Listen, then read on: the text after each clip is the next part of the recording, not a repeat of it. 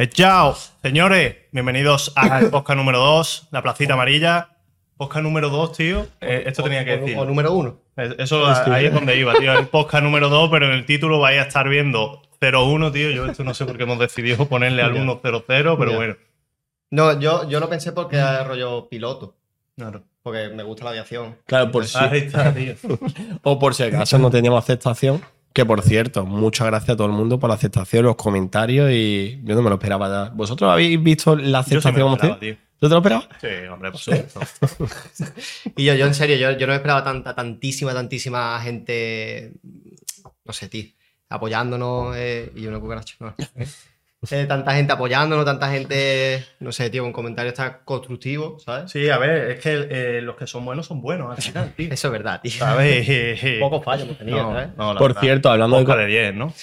hablando de cosas bastante buenas, ¿Qué? el Madrid, hermano. No. No, puede No, haber una taza en la mesa que sea el Barça y otra que no sea el Madrid. Chin, Salud, chin, hermano. Con el respeto deportivo.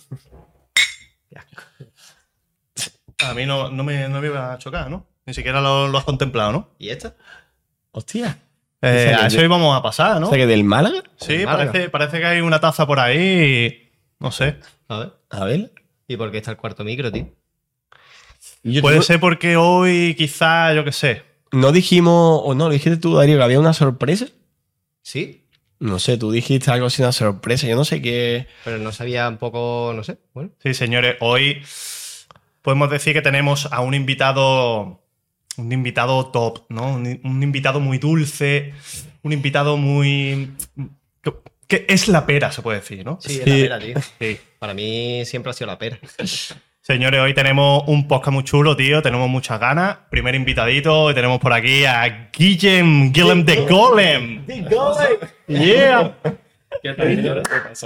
Muy bueno, muchas gracias por la invitación. Aquí estamos, estaba aquí en la sala vídeo, aquí atrás. Y ya, Ah, tío, te has echando un futbolín. Sí, tío, estaba dudando, digo, no sé si jugar a la Play 5, ¿sabes? Jugar a los ¿Ha pillado datos, porque hay tanto espacio que, bueno, Ay, he ha- pillado jamón de la pata, que Yo- no he podido cortar. Quedaba, ¿no? Porque el Darío antes se ha puesto que no ve. Ha quedado un poco. Que estoy en volumen. ¿no? Ah, ¿Qué tal, brother? Muy bien. Tío. tú por aquí, por, por Málaga, tío. Pues, tío, tenía ganas de venir. Hacía tiempo que no estaba por aquí por Málaga, tenía ganas de veros, de ver a mi madre también. Entonces digo, mira, aprovecho. Y ya que aquí se cuece algo, algo divertido, pues. Que pase tu madre. Hola, mamá. Podemos dar un abrazo, ¿no? De repente. Hola, aquí nos vamos, nos vamos nosotros. Ah, Mamá, ¿qué tal? La madre de la pera. No, pero muy bien, muy contento. La verdad, muchas ganas de estar aquí. guay, tío. Y nosotros contentos de que estés aquí, el primer El podcast, primer invitado, invitado, ¿eh? invitado de, de calité, tío. O sea, pareces como una superestrella, ¿no? O sea, vienes a Málaga y no vienes de vacaciones, tío. Vienes a hacer un podcast y vienes a hacer cositas, ¿no? Cuéntanos Cositas. dos cosas de tu vida de superestrella, tío. Eh, no puedo por contrato, tío. No debería hablar de eso. No, pero vienes a hacer algunas otras cositas, ¿no? Aparte de, del Vengo a hacer podcast. No se- cositas. No se, pueden contar, No pero se pueden contar, pero hay, top. hay algunos proyectos entre manos que pueden gustar. Sí, Sí, pueden sí. gustar, yo creo que pueden, pueden y van a gustar mucho, ¿no? Con un tal. Bueno, Sí. se puede decir que es con un influencer que em- empieza por I, ¿no? Sí, y termina grande. por Sh o Juan. Que no es muy grande, pero lo va a petar dentro de poco. Sí, sí, sí, os va, os va a molar, tío. Os puedo asegurar que esto que, que va a hacer Guille con Juan os va. Bueno, no sé, en verdad no. Escúchame. Igual no, igual una cagada, ¿eh? A ver, yo creo que va a ser una cagada. No quiero crear hype, pero yo creo que va a estar bueno. Vaya montón Os va a gustar, lo veréis. Vaya a montar un poco. Vamos a montar dos. Dos pocos. Hostia, tío, qué guapo, tío. Está bien, señores, pues nada. Vale. Hoy tenemos, tenemos a Guille, vamos a hablar de cositas interesantes, ¿no? Tenemos algún temita por ahí, hablamos de, de virus, hablamos de la velada, hablamos de pandemia de fentanilo, ¿no? Hablamos de las elecciones. Elecciones. Las elecciones, tío, que de- pasamos de un domingo, que cuando nos estrenamos con las elecciones. Que por cierto fue, mm, lo vamos a decir la verdad, ¿no? ¿Por qué empezamos tarde? Por la Fórmula 1. Oh, man, tío. Y yo, se me ha olvidado la camiseta, tío. Lo estaba, lo estaba hablando con, con Visto, tío, ayer cuando, cuando estábamos viniendo para Málaga. Y me dice, y yo, me he traído la camiseta de, de Alonso. Y yo, en plan, hostia, qué hijo de puta, que se me ha olvidado. Que hoy viene la Vaya 33. marcada, porque Por encima cierto, eh, está quizá, mismo nano. quizá Ah, sí. sí, Sí, sí. a lo mejor volvemos a publicarlo tarde otra vez por la Fórmula 1. Es bastante probable. Prioridades clarísimas. Pero vosotros siempre pensáis que los domingos a las 4, ¿vale? A partir de esa hora. Ahí está. Además- Por cierto, hablando de camisetas. Oh, Señor Guillem, ¿Cómo? tengo aquí un regalito. No es para el tío. Ah, ¿no, no era para nosotros? No, no, para vosotros no. Es que no. Se han, justo se habían acabado vuestra Se han talla. tío. acabado Ah, otra vale, vez, tío. Brother, tengo aquí un regalito de OGs. Muchísimas mío, gracias, Espero que te mole.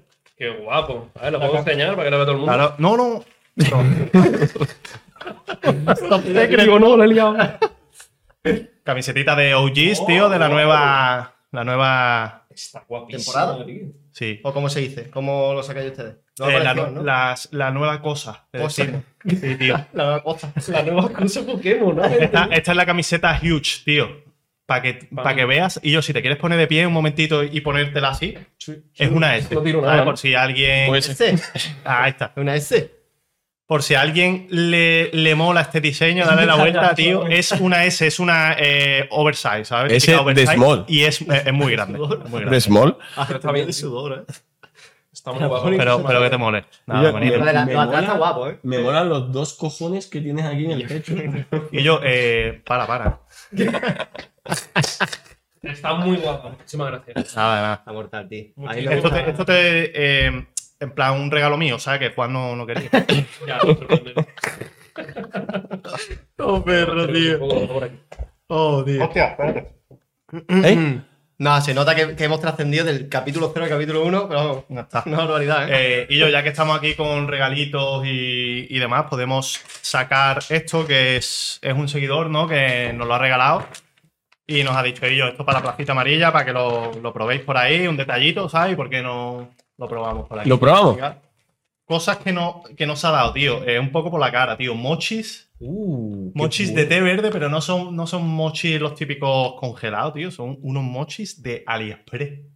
Y yo, me dan toda la seguridad. Escúchame. Sí, te iba a decir, bro. Lo mismo no acabamos el podcast, ¿vale? Claro, claro. Se viene abrir indigestión. Pero, no, ¿lo probamos ahora o no- lo probamos un poquito más, pa- más para adelante? eso- ¿Lo queréis probar más Yo es que ahora tarde? mismo estoy con el, con el desayuno. Sí, ¿no? Vale, vale, pues lo probamos un poquito. Vamos, Ahora en un ratillo, sí. Mini claro. Lácteo, esto no sé qué es. Me ha dicho que es una, una mini Claro, ya. gelatina de mm, picante. Como una chuchería, ¿no? Sí, esto no, esto no tengo ni Qué puta nube. idea de qué es. tiene como chili. Y aquí hay, hay más cosas. Picante. A ver, picante, pero. Y yo, esto, una pregunta, esto ha venido de AliExpress. Eso ha venido de AliExpress, tío. Y la, la cadena del frío, obviamente, la ha mantenido. No, no, frío, frío no, esos son, esos son como si fuese un bollicao, ¿sabes? Hostia. Sí, la verdad que es muy parecido al bollicao. Rollo Dorayaki. Esto es. Hostia, una galletita de la fortuna. Hostia, es verdad, hostia, eso lo podemos abrir a ver qué nos dice. ¿Te imaginas? Tu podcast se va a la mierda. ¿Te? Súper manipulado, te lo envía ya con el mensaje. Súper atinado, ¿eh? la galleta. Sí, sí, luego, luego lo, lo abrimos. Nada, Venga. muchísimas gracias. Que quiero ver. Perdón, perdón. Muchi- es que esto no, no sé lo que es, tío. Muchísimas gracias por los regalitos, ¿vale? ¿Cómo lo vas a lo que es? ¿Es Tío, un dado de Chiaongu. Ajá, John Bomber. Típico de toda la vida. Que mm, nada, ellos, muchas gracias por, por los regalitos, tío. Eh, no solo por esto, sino por los que eh, mandáis a la peluquería. A Juan le mandáis mucho, a mí de vez Y en yo, cuando la, también. la, la pata de jamón que han enviado, que ha probado Ahí atrás. tío, la pata de jamón que Buenísimo. tenemos ahí detrás en el reservado, Brutal. tío. Muchísimas gracias, ¿eh? a tío. Carnicería Juani pues, y yo. La verdad que se agradece. tío. Carnicería Juani es que nos ha seguido desde el principio, tío. Sí, Siempre. Además, siempre salchichón, chorizo, de zurrapa de lomo. Es que mi favorita. A ver, si alguien quiere darnos alguno de su tienda para comparar, bueno, yo. Pa- está, más que nada para compararlo, Sí, ¿sabes? sí, Ya tres o cuatro los probamos. Muchas gracias y ya está. Sí. Eh, Está feo, ¿no? Sí. Está feo. Pero, Bueno. pero está bien. Bueno, señores. Pues. Guille, te vamos a explicar un poquito cómo funciona nuestro podcast, ¿vale? Funciona mal. Sí, porque te vamos a explicar la estructura, porque lo tenemos muy bien estructurado, ¿sabes? Y no, no nos queremos salir. Súper preparado, perfecto. estructurado. Sí. Yo venía ya con esa premisa, así Sí, que sí. perfecto. Además, mira, eh, una cosa que dijimos cuando terminamos el, el podcast anterior fue, estuvimos hablando los tres de cosas a mejorar y una de ellas era la calidad de imagen, que como veis, pues ha dado un salto que te caga. Ojalá, ¿eh? El audio, eh, eh, pues no sé si se habrá mejorado, pero esperemos que sí. Yo Yo, creo que sí. creo que también, un poquito aunque sea, y si no, pues este es el audio que hay y yo, lo que hay, lo El siguiente mucho, será mejor, que- si no, claro. Y otra de las cosas muy importantes que queríamos mejorar nosotros era eh, tener las cosas preparadas. ¿Vale? Porque una cosa que creemos que es considerable, que es importante, que en un podcast en el que vas a hablar de muchas noticias, pues que mínimo que te leas las noticias. Ahí está. Sí. Por, Sí, eso, o, o el bueno, titular, por lo menos. por eso la mitad de los temas de hoy tampoco nos lo hemos preparado, pero bueno, por lo menos la mitad sí, ¿no? Ahí está. Voy avanzando poco a poco, ¿vale? Vale. Sí. Pero bueno, eh, nosotros lo que hacemos es hablar un poquito de noticias, ¿vale? De las noticias más actuales de esta semana. Y luego pasamos a temas interesantes, curiosidades que cada uno se... tra- Hostia, mi tema interesante está en mi móvil. No pasa nada, tío. Bueno, pero lo puedo contar porque me acuerdo un poquito de Vale. a nivel general. Y luego eh, tenemos una sección que es el y yo bro, Vale. en la que la gente nos lanza consultas. Que por cierto, por cierto, tenemos, vamos a cambiar el y yo bro. O sea, no lo vamos a cambiar, pero vamos a mejorar. Otra cosa, Lillo, pero está, está en el móvil también. ¿no? No, yo lo tengo aquí. Ah, vale. Es que Es broma. de- una de las cosas, de los problemas de lo por qué estamos diciendo que está en el móvil es que estamos grabando ahora, hemos pasado de grabar con la BRIOS o la webcam esa a grabar con los, nuestros móviles, ¿sabes? Entonces tenemos los tres móviles ahí puestos, grabando. Pero bueno. Tres modelos diferentes. Sí, sí. Está el 13, el 14 y, Y el 11. Y el, y el 11. Es que- Pero bueno. ya está. yo- Más o no- menos, no tío. se nota, se- Eh, ya. Y bueno, que eso, que vamos a cambiar el y yo bro, que antes lo hacíamos por Instagram, bueno, Ajá. antes, el, el anterior anterior. podcast y el de ahora, pero a partir de ahora tenemos un número de teléfono Que te la has aprendido, Guille. que te las has aprendido. No lo Pues la sabía, aprendido. pero te lo he dicho. Es Sí. 602. 602 59 75 28. Justo, Sí, no es sí, ese. sí. ¿De verdad? Coño. Pero te juro que me intentas forzar, ¿eh? Te juro. Vale, eh, No os lo es. vamos a dejar por aquí, Sí. ¿vale? Para que... No, no, por aquí, por aquí mejor. Bueno, así a lo largo, ¿vale? Así, que dé vueltas. ¿no? Pero que ese es nuestro número de teléfono. eh, podéis enviarnos o audios de máxima duración. Atentos. 30 segundos, tenéis que resumir la historia en 30 segundos. Si no, no 31 segundos, no lo No vamos a entra, escuchar. si no, no entra. No lo vamos a escuchar. Y si no, pues nos escribís con el Illo Bro. Siempre tenéis que escribirnos o enviar el audio con un Illo Bro. Si, Illo, no nos bro. enviáis- si nos empezáis con otra cosa, no lo vamos a escuchar. Y dicho esto, pues.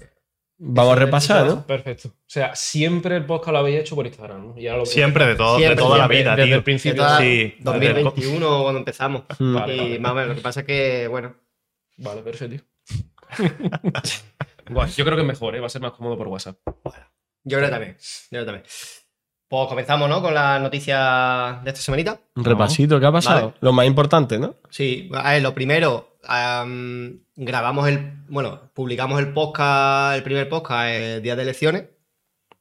Eh, O sea, por eso lo vio menos gente, tío, porque estaba todo el mundo Votando, Votando y eso, votando. claro, De hecho, hubo, elecciones. hubo gente que votó muchísimo. Claro, tío. que nos votó nosotros. ¿no? Sí, sí. No, pero es verdad que, que grabamos en el día que se publican las elecciones y ha habido sorpaso en las municipales. Buena monja esa, eh, tío. No, ya estamos hoy como para hablar de cosas serias, tú, me cago en la puta. Sorpaso. No, pero ¿creéis que había sorpresa? Ah, Con que en las ¿qué municipales. sorpaso, tío? No sé. A ver, que en las anteriores el, el PSOE o la izquierda, ¿no? Arrasó, ¿no? Un poco. Sí. Y un poco. ahora, pues parece que está Estaba un vuelco en las elecciones. ganando la derecha. Sí, tío. Es justamente así. tío. A ver, yo he votado. Y acá la puta con el pavo, tío. Bueno, iba a decir que he votado a Gref, a Roma Gallardo y a esta gente, pero eso es otra noticia que vamos a dejar un poquito más adelante, ¿no?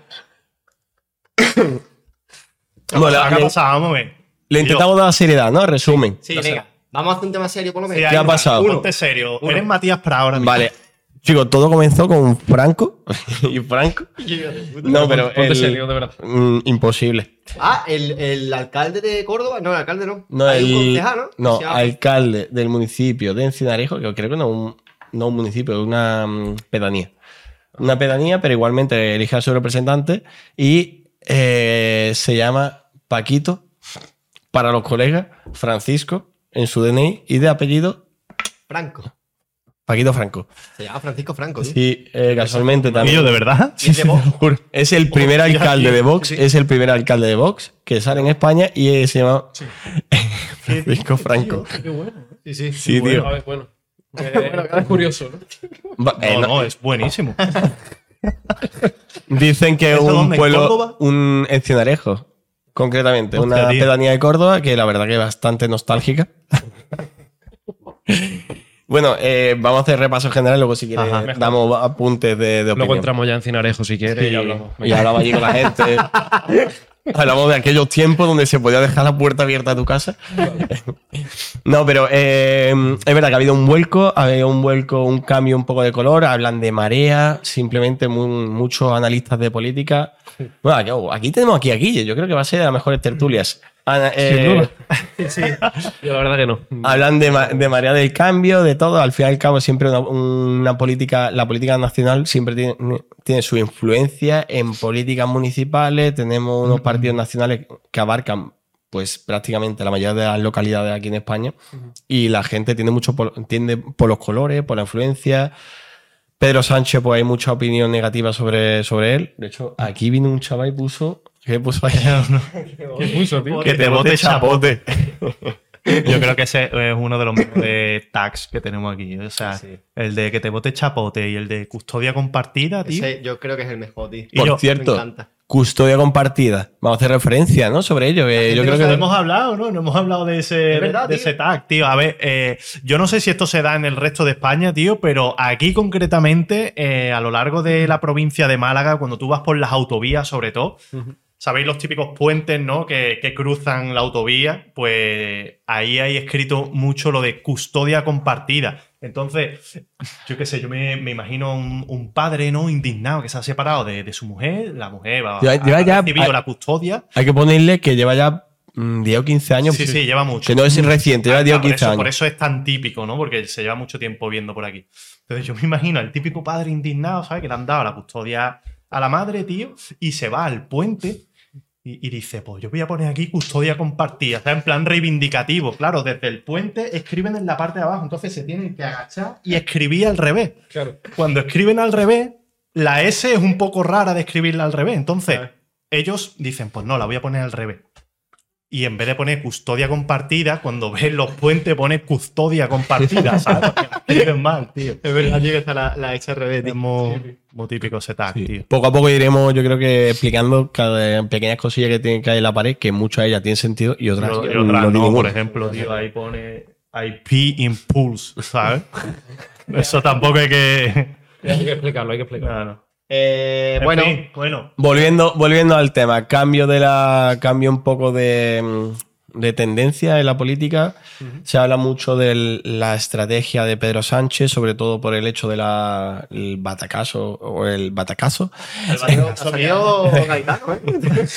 Ha salido- o el sorpaso eh, que ha recibido por el cambio de, de tendencia política aquí en España y la mm, que han convocado las elecciones de manera prematura. ¿No?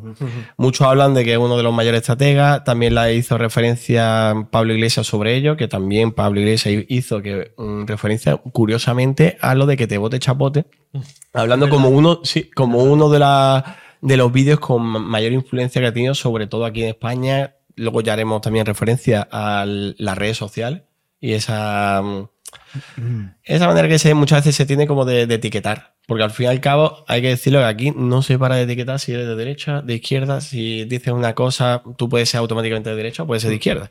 Depende cómo te etiqueten. Pero, cierto modo, eh, se, van- se han convocado las elecciones. Muchas veces, lo que estaba repitiendo, le han tachado de, mm, de estratega a, a Pedro Sánchez. Sí, yo eh, eso lo he escuchado, tío, pero no, no llego a entenderlo. Es decir, eh, tú se supone que te pegas un, vaca- un bacatazo, Y yo no veo cómo estamos, ¿eh? Con las palabras. un batacazo, tío, y convocas elecciones anticipadas. Y se supone que es un estratega, pero yo no lo entiendo, tío. O sea, se supone que si convocas elecciones anticipadas, después de haberte pegado un, batacazo, eh, el pronóstico que hay es que, coño, vas a salir, ¿no? Vas a salir perdiendo. Yo he escuchado que es para ¿No? mitigar ese efecto. ¿Sabes? O Ajá. sea, si esperas seis meses más hasta cuando iban a ser naturalmente, la gente sí iba a cambiar más y en vez de ser una diferencia que ya es grande, iba a ser todavía mayor. Ajá. O sea, Pero- que ellos son conscientes de que lo están haciendo fatal. Sí, y que sí. iban a hacerlo peor porque iban a perder más Claro. puntos. Se habla, eso es lo que he escuchado. Luego también hay gente que dice, seguro que hay algo que no estamos teniendo en cuenta por detrás, ¿sabes? Que este tío es muy listo. Por este tío es ejemplo, un tiburón. ¿Sabes? No toma decisiones tontas. Le y se carga a quien sea.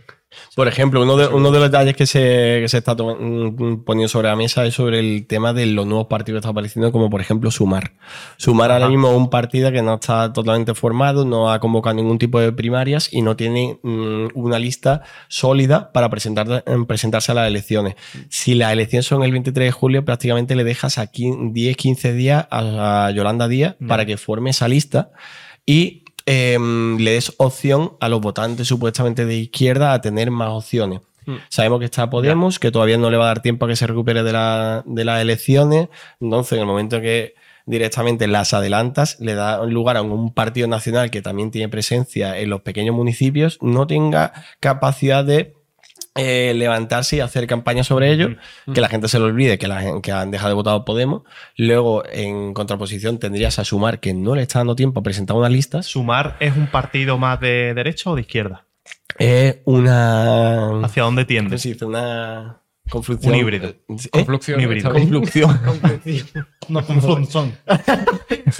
Una, No me sale la palabra. Bueno, eh, confluencia, no. Eh, pues una confluencia, ¿no? De, ideas donde pretenden sumar eh, lo que están hablando que es un movimiento social que intenta recoger lo- en la- los votos de la izquierda. Ajá. Entonces, Ajá. En este momento, lo que uno de los problemas que, que hay, que luego si, si quiero hablamos sobre ello, lo que pasa es bastante pesado, que el- es cómo se eligen los escaños aquí, en España. Con la De- ley- lo de la ley Don't, ¿no? sí, la ley Don. Don't. Don't. para favorecer la mayoría, entonces no vale lo mismo un voto en un sitio que en otro y necesitas un mínimo de votos para sacar escaños. Eh, en el momento que se reparten, se reparten los votos en, diferentes partidos, aunque piensen lo mismo, no consiguen la misma representación que aquellos que aglutinan todos los votos.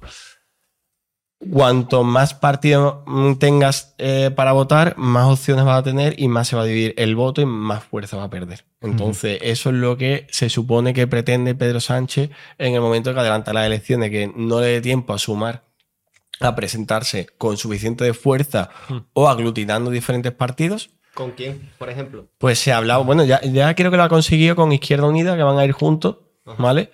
Y están negociando con Podemos. Hay diferentes pequeños detalles que hay ahí, que me imagino que llegará a un acuerdo, porque no tiene otra opción Podemos.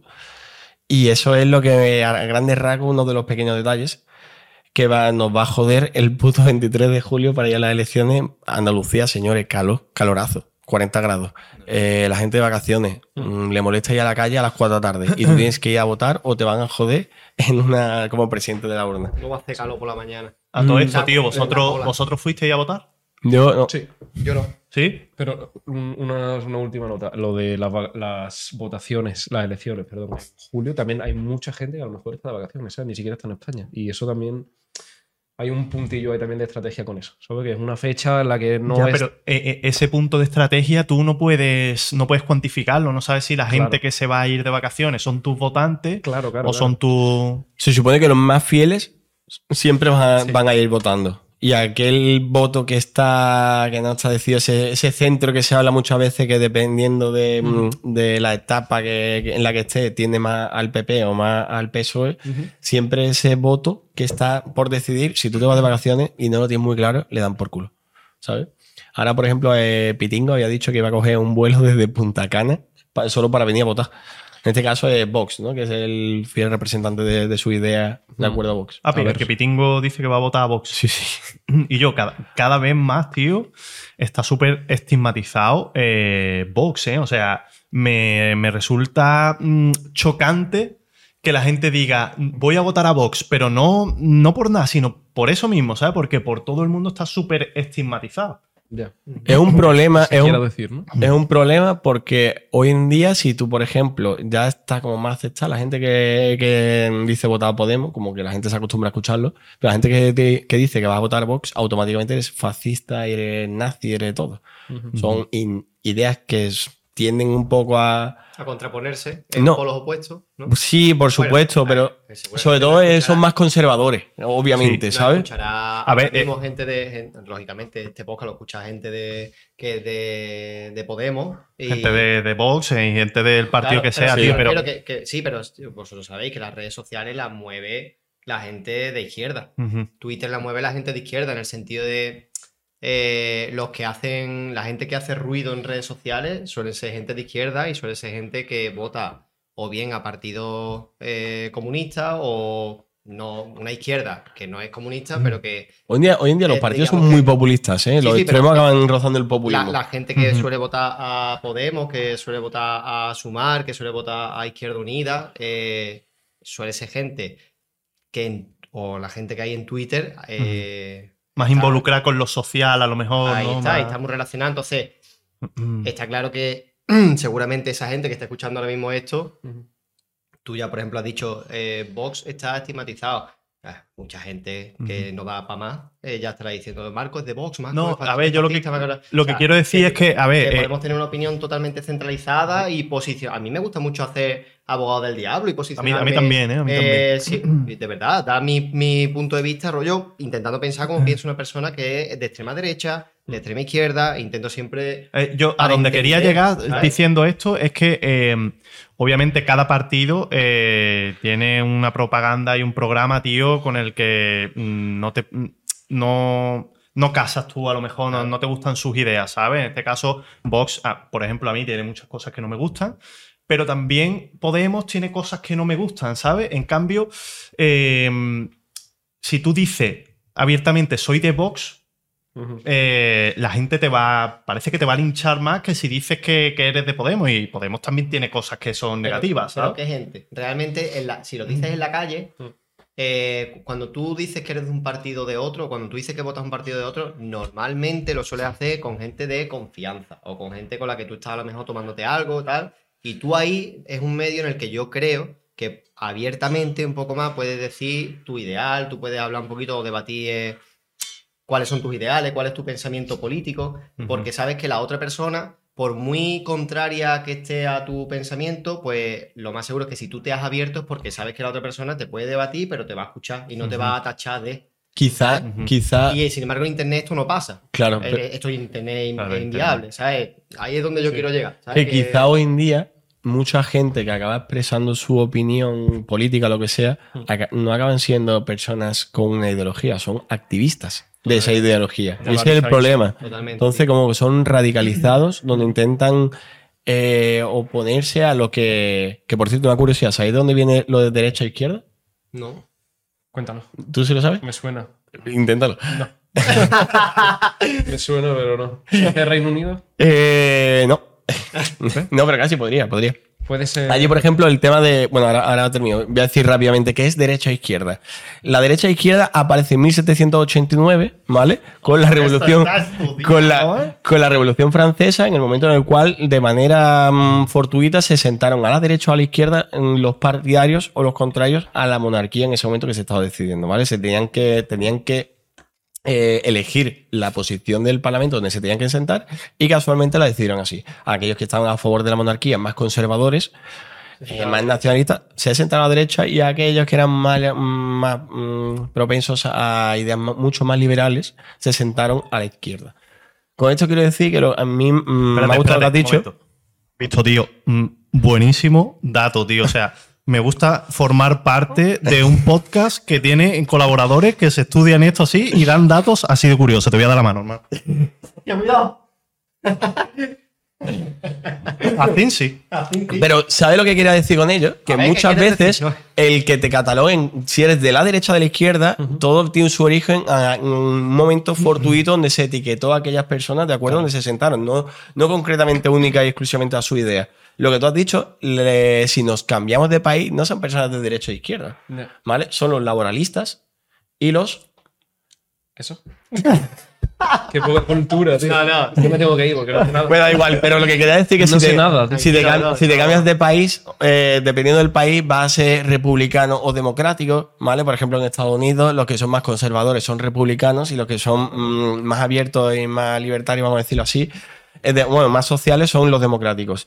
Una, una, una Y por terminar, rápido. déjame por terminar Vale, el tema que te voy a decir. Y casualmente aquí lo que para, eh, por ejemplo, si intentamos eh, analizar la política estadounidense, alguien mucho más conservador va a ser el típico republicano. Y aquí tú le dices republica- un republicano a alguien y está asociado a la época de la república que eh, hoy en día se abandera como aquellas personas que son de izquierda. Que por cierto, la república también tuvo su gobierno de derecha y de izquierda.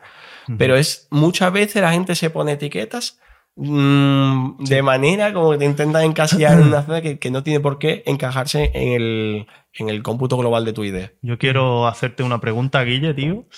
eh, con respecto al, al tema polémico este de que si Vox, eh, que si Podemos, ¿qué opinión te merece a ti cada partido, eh, cada, cada uno de estos dos partidos, a una persona como, como tú que eres facha?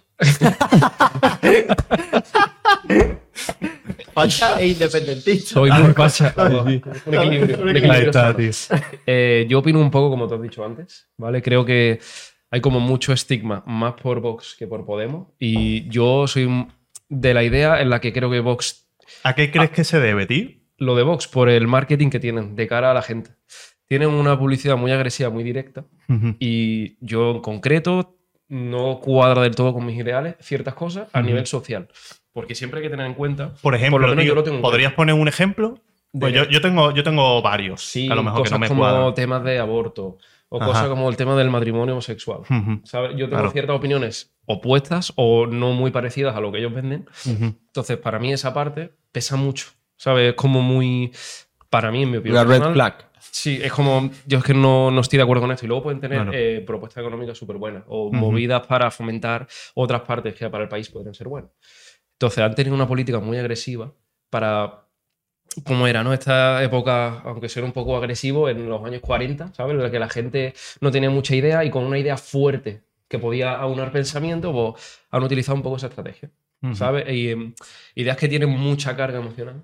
O ideas o mm, propuestas, ¿no? Como eso, como lo del aborto, el matrimonio homosexual. Tiene una componente como muy. que te toca algo muy básico, ¿no? Con, Muy acercado. moral, muy moral. Muy moral, eso es. Acercado a la religión, ¿no? Cosas, hay mucha gente religiosa que no se atreve a expresarlo porque todo evoluciona mucho y viene alguien y dice algo, ¿sabes? Que gente piensa pero no tiene voz. Entonces se suben a ese carro. No tiene ¿No voz. tiene box? No tienen vox, Uh, por Es ejemplo. la misma, eso es lo mismo, bro. Y yo, y cabrón, hablas muy bien. ¿eh? Hablas muy bien. De hecho, está mejorando el podcast ahora mismo. El nivel acaba de subir, tío. Gracias. tío. ¿Puedo yo- hablar de esto- algo que sé? Yo cuando he dicho carga emocional, he dicho, ¿qué? Pero es Vale. verdad, es verdad, tío. Yo siempre lo he pensado. Han utilizado una estrategia de ir directos, a machete, con una idea muy fuerte, ¿sabes? Que tú la escuchas y dices, hostia, esto me toca algo profundo mío, ¿sabes? Sí, sí, o me sí. subo o estoy completamente en contra. Que han conseguido llamar la atención y están ahí. Podrían ser un partido residual o un partido que está por detrás, pero se han puesto arriba. Es que cuando la gente está cansada de un gobierno, tío, siempre nacen pensamientos contrarios a la idea de gobierno de ese- que, que está en ese, en ese momento, tío. Entonces, ahí sale. El otro, el otro día lo comentamos justo lo que estabas diciendo, de que las escuelas de la dictadura crearon eh, una población de rojos, ¿sabes? vulgarmente hablando. Y la- las escuelas de hoy en día están creando niños fachas. ¿no? Eh, to- dicho así en plan de muy Sí. populista, muy, muy- muy simple, calle, pero es como pero muy de calle, de pero están diciendo en plan... no, al fin y al cabo, cuando te intentas meter una idea a la fuerza, la gente Claro. se opone, no piensa Claro, claro, claro, y, sí, sí. y intenta equilibrarlo yéndose al otro, al, al lado opuesto. Hmm. A la otra Claro, cera. tío. Y yo, eh, vos- una pregunta que lanzo hacia el aire, porque yo te pregunto, ¿sabes? A lo mejor te he preguntado por estos dos partidos y tú mínimamente sabes, sabes decir algo, ¿sabes? Y esto me lleva a pensar en, en los votos, en la gente que vota, tío. ¿Vosotros, ¿Vosotros creéis que debería votar todo el mundo, tío? ¿Todo el mundo debería tener el mismo derecho a votar? So, hay un, Ah, bueno. ¿Debería haber exámenes para evaluar tu conocimiento en política, ¿Sabes en quién hizo un artículo súper bueno? Pérez Reverte, un artículo que se llama Analfabeto Funcional. Ajá. Y es buenísimo cómo analiza a las personas de acuerdo a que hoy en día se entiende que cualquier persona alfabetizada es aquella que puede leer y escribir. Pero al fin y al cabo tu función y tu labor como ciudadano es responder ante tu- tus obligaciones como tal y entre ellas está el de ejercer el derecho a voto.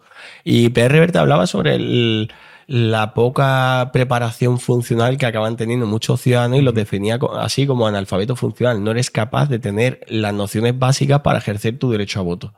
Yo, yo te soy sincero, tío. O sea, yo, yo no me veo. Yo, yo no iba a votar eh, por otra cosa, pero eh, yo no me veo capacitado para votar. O sea, yo no me he estudiado nada. O sea, yo podría ir, haber ido a votar Mm. y haber ejercido mi derecho a voto. Y sin tener ni puta idea, tío. Y así lo hace muchísima gente. Esto es lo bueno O sea, y lo si malo, ¿eh? fuese un, yo qué sé, alguien encargado de decidir eh, quién vota y quién no, yo a mí no me dejaría votar. ¿Sabes? Porque yo no. Es que mucha gente sale y dice, pues yo voy a votar al PSOE, tío, porque es que mi familia vota al PSOE. Toda la vida, el como dijo Lole. Loles ¿Quién León lo dijo. eso, tío? Que Loles León el otro día León, ahí está, la de. dijo, yo toda la vida se la ha votado al no PSOE. viva. Sí, sí, yo soy del PSOE de toda la vida, ¿sabes? Esa gente no debería votar. O sea, tú tendrías que tener también, una ¿eh? formación mínima eh, para ir a votar porque, coño, estás influyendo en el, en el futuro de, de tu país, tío, directamente, ¿sabes? Que ahí te. A ver, que yo estoy de acuerdo. Pero es cierto que es muy fácil de desmontar este pensamiento. Y es que ¿Por te qué? estás cargando la democracia. Totalmente, sí. Sí. O sea, es el gobierno de todos, la representación donde pones tú el baremo.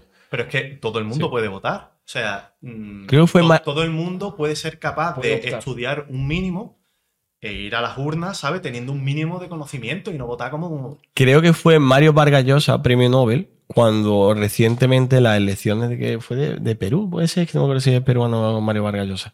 A lo mejor lo estoy cagando, pero eh, hizo, hizo referencia a que en su país se había votado mal porque habían, habían catapultado el populismo, no me acuerdo con el presidente. Y se recibió muchas críticas cuando se dijo que un país votaba mal. Pero realmente un país vota lo que quiere. Entonces, ¿quién eres tú para decirle qué es lo que le tiene que representar? Por ejemplo, hablaban muchas veces de, de- aprovechando que está aquí Guille con Cataluña y la independencia y todo, había mucha gente que hablaba de que eran que están manipulados, que le han cambiado los libros de educación, que tal.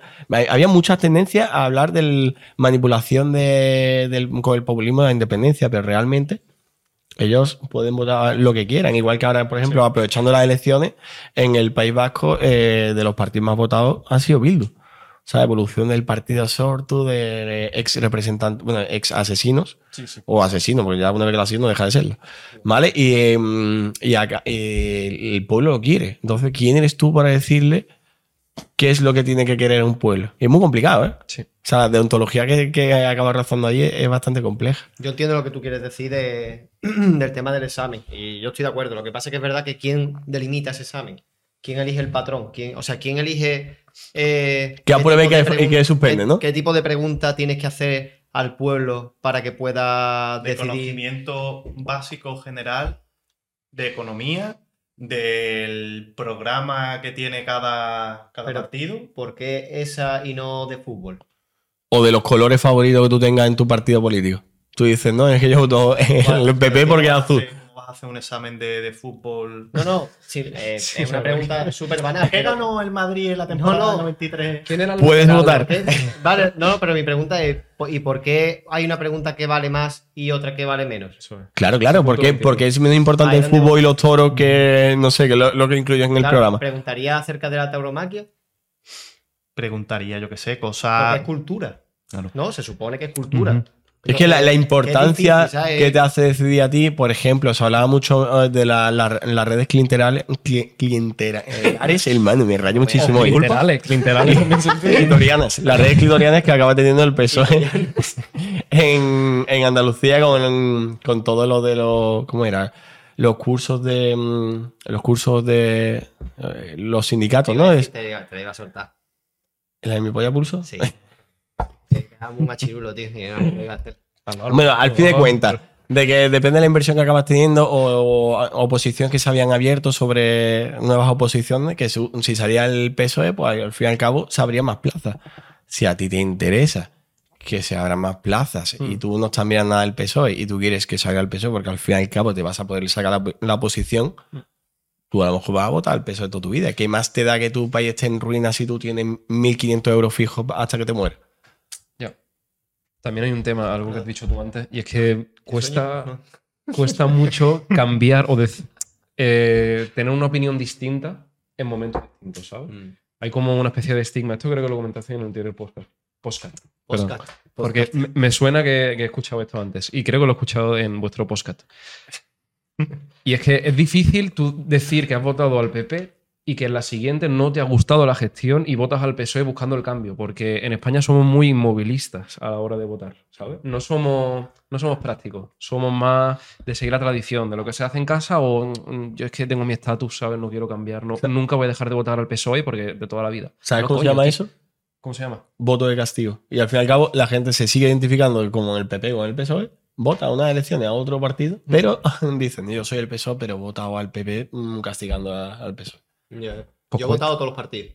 Yo también he A votado. la vez. No, a, A partidos en a momentos Vox- diferentes. A Vox no lo he votado, pero he votado al PP, he votado a Podemos, he votado. A Podemos lo voté en la, en la europea, la primera que se presentaron. He votado a Podemos, he votado Cuando al no PSOE. sabíamos nada. He, he votado al PSOE, he votado al PP y he votado a Ciudadanos y he votado a UPyD. Dependiendo de, de. Yo no, por ejemplo, yo no voto lo mismo en las generales que en Fuengirola. Y no voto lo mismo en Fuengirola que en Andalucía. ¿Sabes? Eh. Porque entiendo. No o sea, tienes ni idea, votar. Porque no tenéis puta idea de votar y ya está. Este, este, que- este es rojo, ¿eh? Vamos a meterlo. Uy, qué niña más Mi guapa. pueblo de azul, pues azul, ¿no? Eh, playa, Sí, sí. agua, azul, Así, PP. así voto yo. Ahí está. A mí me así, pasa, ese- así a mí me lo pasa que yo digo, yo no soy de ningún partido, ¿sabes? Yo soy de mi interés y de lo que yo veo en cada momento que creo que es mejor para mí o creo que es mejor para el contexto en el que estamos, ¿sabes? Por eso se me hace raro decir, sí, yo soy del PP, no, yo soy del PSOE. Yo es que no soy de nada, tío. Yo quiero que los que estén arriba hagan algo que me interesa. Pero tú que eres me de la placita amarilla. Yo soy de la verdad. placita amarilla. Votadnos. Eso es verdad. bueno, eh, Aprovechando esto, eh, es que claro, estamos hablando de, de tanto derecha e izquierda. ¿Y qué ha pasado con el choca que tú habías dicho? espera, espera, ronda rápida. Si te iba a hacer una ronda rápida antes de, de ¿Sí? meterse eso, ¿quién crees que va a ganar las elecciones? ¿Cuál ¿Quién es? crees que va a ganar las generales del 23 de julio? Creo que va a haber una tendencia a- Como partido Al- más votado. al PP. PP. Creo que se va a desplomar. No creo que va, va a tener tanta diferencia de votos. ¿Sabes? Que a lo mejor va a estar el PP en 130 escaños, no sé. Me parece mucho, ¿eh? 130. 120 y tanto, diría, o 120. Ah. No sé, de o- 100 130, 95 el PSOE, no creo que, que cambie mucho más. Todo depende en verdad de terceros partidos como Sumar o, directamente Vox. sí.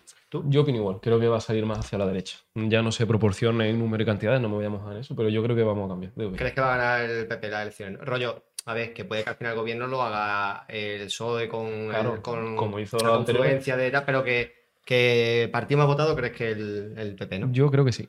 Yo creo que también. Que La sensación que me da. creo que el PP va a ser el, el partido que más votos va a tener.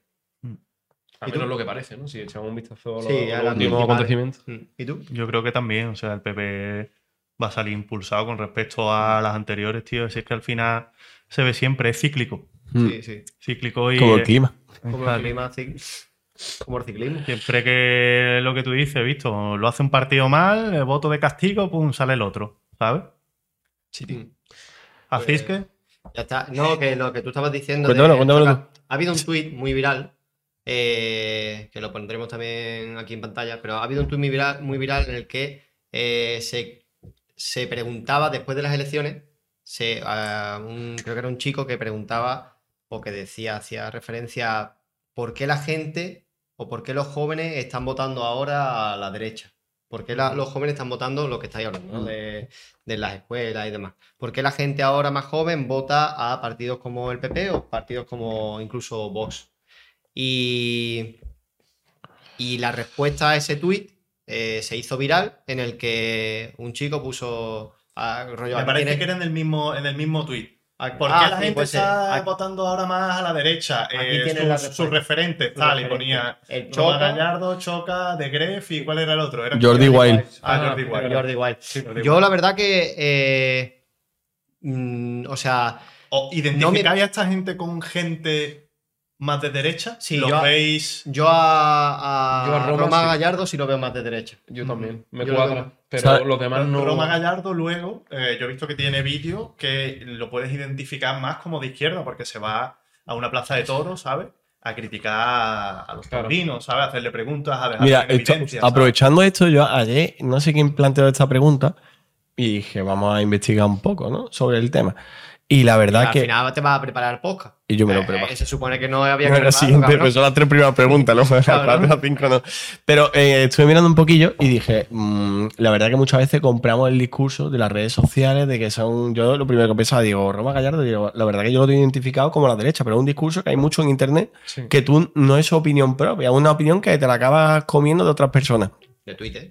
Claro, sí, sí, a base de que se van repitiendo todas las mentiras, tú te la comes. Y la mentira también. Entonces, el, mire, y había un, un vídeo donde creo que era Jordi Wild directamente le preguntaba a Roma Gallardo sobre su ideología. Y él decía que siempre se había identificado como una persona de izquierda, que hoy en día no se identifica con ningún partido, que nunca ha votado, que solo se había planteado votar a Pacma, pero que al final, por ideas de feminismo que se había introducido dentro del partido de Pacman, mm, dejó de votarla, pero que jamás se había identificado como una persona de derechas. O sea, es decir, eh, Roma Guar- eh, Guayardo. Roma Guardiola. Roma Guarro. Con todo el respeto. Pero es verdad, es verdad que mm, de sus propias palabras se podía sacar el tema de que decía, yo lo que sí sé es que no soy una persona de derecha. Siempre he identificado de izquierda, pero con ningún partido que tenemos aquí. Entonces sí que es verdad que eh, tú antes estabas hablando sobre, no sé si hay mayoría de presencia de la izquierda en, en Twitter o no, porque yo creo que muchas veces depende tu, mm, tu Yo, ¿no? yo no he opinado, pero a mí también me ha parecido que. O sea, yo no tengo esa sensación. ¿De qué ¿Tienes sí o no? No. Yo tengo una sensación o de equilibrio o más de gente de derecha. Pero igual es por el círculo que yo veo en Twitter. tío, o que ¿en me serio? llega. Igual es que es comunista y todo lo ve a la derecha. No, no, no, no. Efectivamente. Pues- pues- no sé, vale. Pues... Pero también te digo, yo Twitter ser. soy usuario de, ¿sabes? de hacer scroll y leer Claro, cosas claro. y reírme y cerrar, ¿sabes? Entonces, de lo poquillo que veo, veo más de la parte del derecho y de la izquierda, pero Ujú. tampoco tanto. Vale. Yo creo que es propaganda muchas veces. Nosotros, yo creo que habrá gente que nos va a sacar de contexto cosas y nos va a bueno. decir que somos mm, de un lado o del otro. Pero hay una cosa que une en este país a la izquierda y la derecha. Dilo ya. En Dilo. Twitter. ¿Qué? Hay una cosa que une este país a la izquierda y a la derecha. ¿El qué?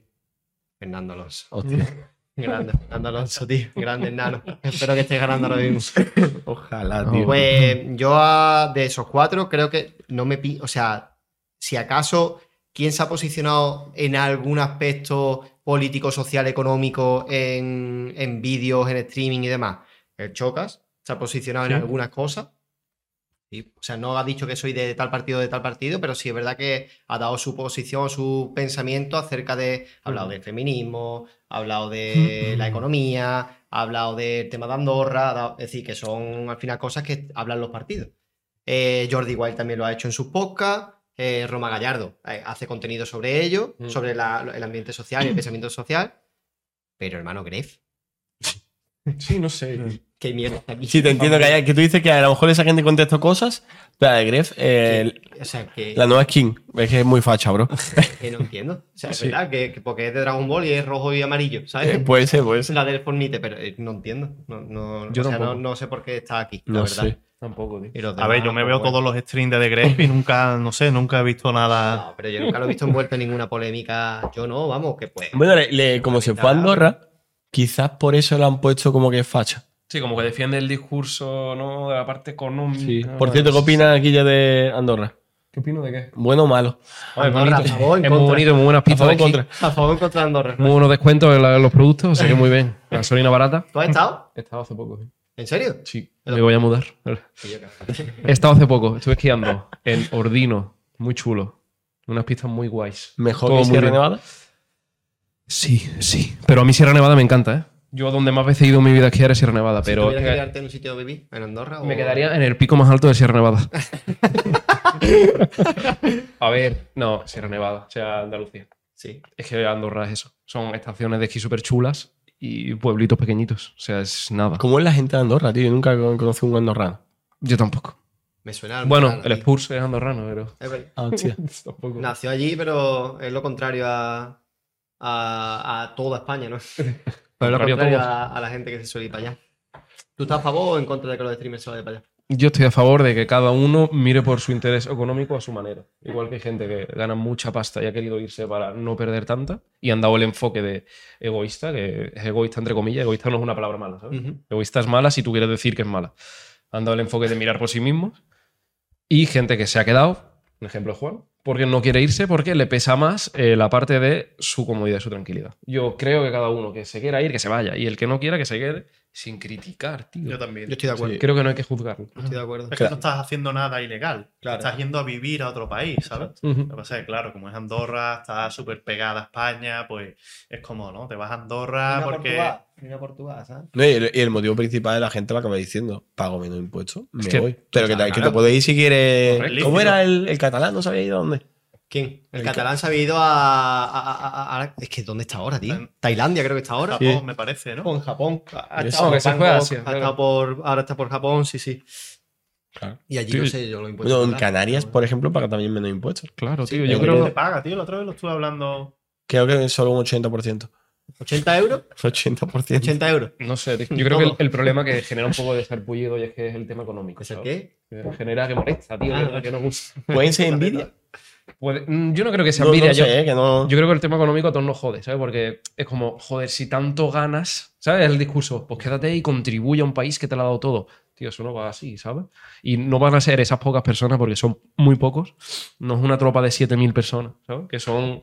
Es que no creo ni que llegue a 30 personas esa ni da igual. Aunque sean 100, no pueden justificar que se tienen que quedar para mantener un sistema fiscal y las arcas del eso Yo, es cre- el- yo creo, tío, que este, este, este hate nace de personas, tío, que tienen un pensamiento eh, que, no, que no les hace, que no les va a llevar a progresar, ¿sabes? Es decir, yo, yo he conocido gente que no tiene dinero, ¿sabes? Gente muy humilde, que han visto bien, y yo, que la gente se vaya a Andorra o a cualquier sitio porque ellos tienen su propio pensamiento de yo voy a intentar prosperar. Y si yo prosperase, yo intentaría hacer lo mismo, yo miraría por mi dinero, pero a lo mejor gente que, que se ve en su vida como, yo qué sé, o que no es emprendedora o que no quiere aspirar a más y se ve que toda su vida va a estar ganando, lo- ganando lo mismo, van a, a tirar por el pensamiento de no, y yo cabrón, quédate y apoya, ¿sabes? Claro.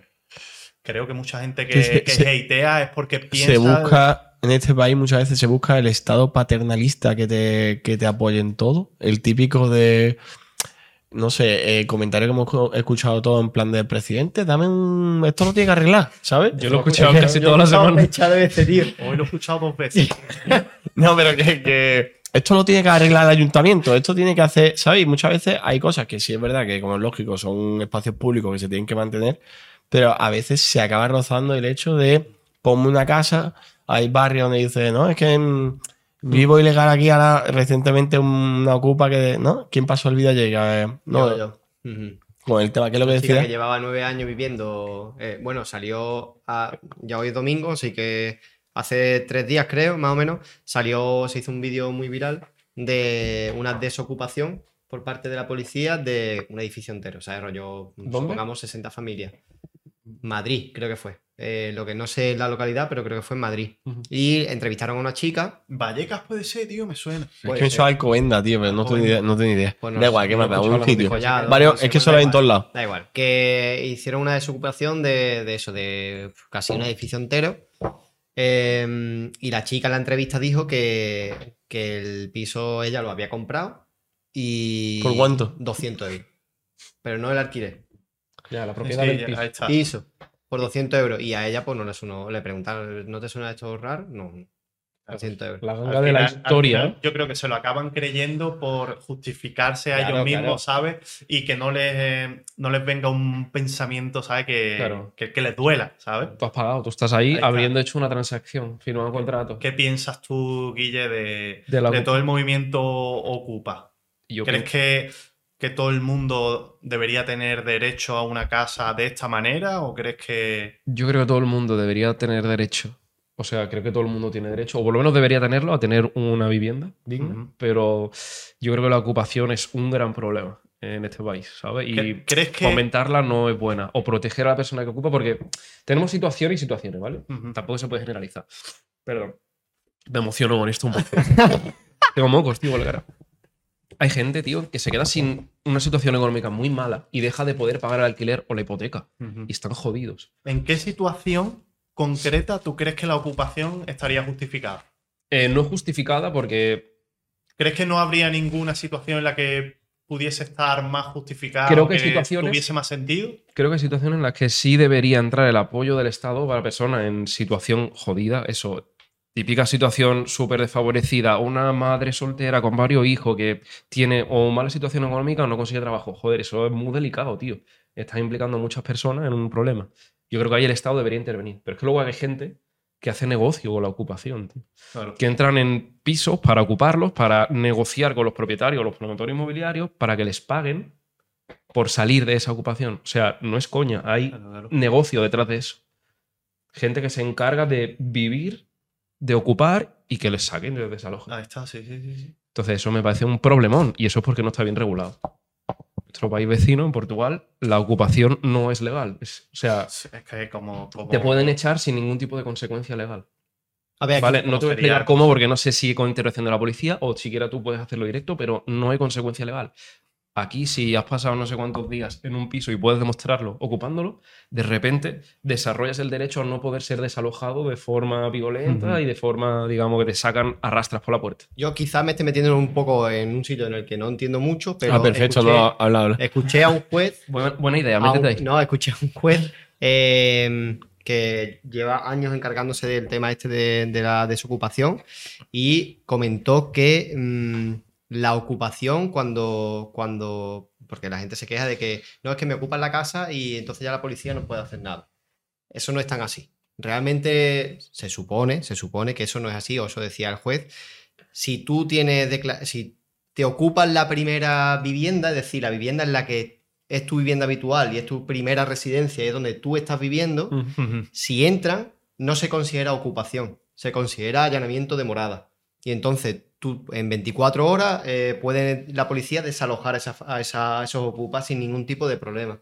Porque la, la en orden 24 judicial- horas, ¿sabes? A lo mejor si pasa más ya es más no, no, complicado. no, no, rollo que hasta que, que, que, que tardan, se lo decía como rollo, van a tardar 24 horas como mucho en, en desocupar la casa. Ajá. ¿Sabes? Que se considera un allanamiento de morada. Mi y es una- primera vivienda. y es una orden judicial que va muy rápida y que se supone, dice el decía el juez, que no va a haber eh, ningún tipo de problema. Sin embargo, la ocupación eh, surge cuando sucede en la segunda vivienda o vivienda vacacional. Que mi opinión es que, pues que eh, primero que es complicado, pero eh, puedo llegar a entender un poco eh, que hay muchos pisos vacíos que son propiedades de fondos buitres. Ujú.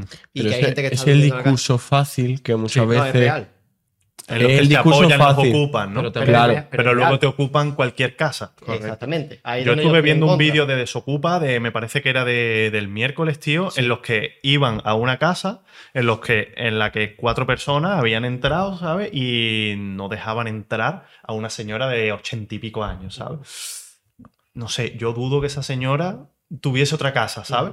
Y, y no podía hacer nada la policía, tío. Tuvieron que ir los desocupas, tío. Entonces, no, no sé, tío. O sea, una cosa es a lo mejor lo que diga el juez y otra cosa es lo que tarde. Yo- Saben llevarse. Insisto, yo Claro, no, que no tengo ni idea. haga- eh, que hay muchos problemas, eh. del juez Hay- este, ¿eh? Hay muchos, muchos problemas, tanto como, mm, no sé, como ocasiones diferentes que se te puede dar con una ocu- ocupación. Puede ser un inquilino que deja de pagar y esa casa es, es verdad que es una segunda propiedad que tú tienes que al fin y al cabo hay muchos jubilados que invirtieron en su día en, en inmuebles para tener una pequeña renta, no que no son grandes tenedores, como se les dice, que no son fondos buitres, y tienen una casita donde a lo mejor la alquilan a 400 euros, 500 euros, y tienen un sobresueldo a su pensión. Ellos han, en vez de meter el dinero en un plan de pensión, ¿vale? Lo metieron en un pequeño inmueble para arrendarlo. Y esa gente, si ese inquilino decide no pagar y se queda dos, tres años, tú tardas una Pero, tío, aunque echarle. sea rico, aunque sea rico y Sí, es tengas tu derecho, es 15 tu- es casas, tu propiedad. ¿sabes? Y te ocupan la casa número 14. Es tuya. Tío, es tu casa, ¿sabes? Es como si tú tienes un lápiz ahí que cuesta 15 céntimos y yo voy y te lo quito, ¿sabes? Y te digo, No, tío, no es que quítelo. cuesta 15 céntimos, da igual, tú tienes mucho más dinero, cómprate otro. Y el argumento es: tienes dos lápices, Ahí tío. está, y- Compártelo. Ahí está, ¿no? ¿Qué derecho tengo yo de ir a quitarte tu lápiz porque yo quiero, ¿sabes? Tú haces y tú gestionas tu vida y tu, Ah, ahí es- negocios como tú quieras. Y yo no soy nadie para ir. Aquí es donde surge la pregunta. ¿Y entonces esa gente qué hace? Esa gente. Imagínate que es una. Supongamos, va, porque siempre los que estamos acostumbrados a ver de Ocupa son los que solemos ver por la tele, mm, que digámoslo así, no están muy socialmente aceptados. Ujú. Supongamos, tío, que somos Virgin y ellos. Sí. Nos quedamos sin dinero. Nos quedamos sin absolutamente nada. Y por lo que sea, por motivos laborales, imagínate que nos hemos ido hace un año a vivir a Galicia y no tenemos dinero. Y no tenemos dinero para volver, no tenemos. Y no. Nadie puede ayudarnos económicamente. Y nos quedamos sin vivienda. Y estábamos pagando un alquiler, ¿vale? Ujú. Somos viginellos, que somos tus amigos, ¿sabes? Eh, decidimos ocupar porque si no, tenemos literalmente que dormir en la calle. Yo, si ¿Qué fuese tú, yo ocupaba. ¿Sabes? Ahora, una cosa es lo que haría y otra cosa es lo que está bien. Claro, claro. ¿Sabes? O sea, sí, Es como robar un supermercado. desesperado, Obvio, pues obvio. vas a ocupar. Ahora, otra cosa es que tú ocupes, que sepas que estás ocupando una casa, que es de una señora, de una familia, lo que sea, vengan a echarte y tú no te vayas. Pero Imagínate que tú dices, vale, qué hago? ¿Y qué estoy en la mierda, voy a ocupar esta casa, no sé de quién coño es. sí. Si vienen y te echan, tú te tienes que ir, búscate otro sitio, ¿sabes? Es que no hay soluciones perfectas, intentamos buscar Claro. soluciones perfectas, pero no puedes. Eh, claro, Qué bonito eso, ¿eh? No, no, Qué bonito, ¿eh? Un golpe de realidad.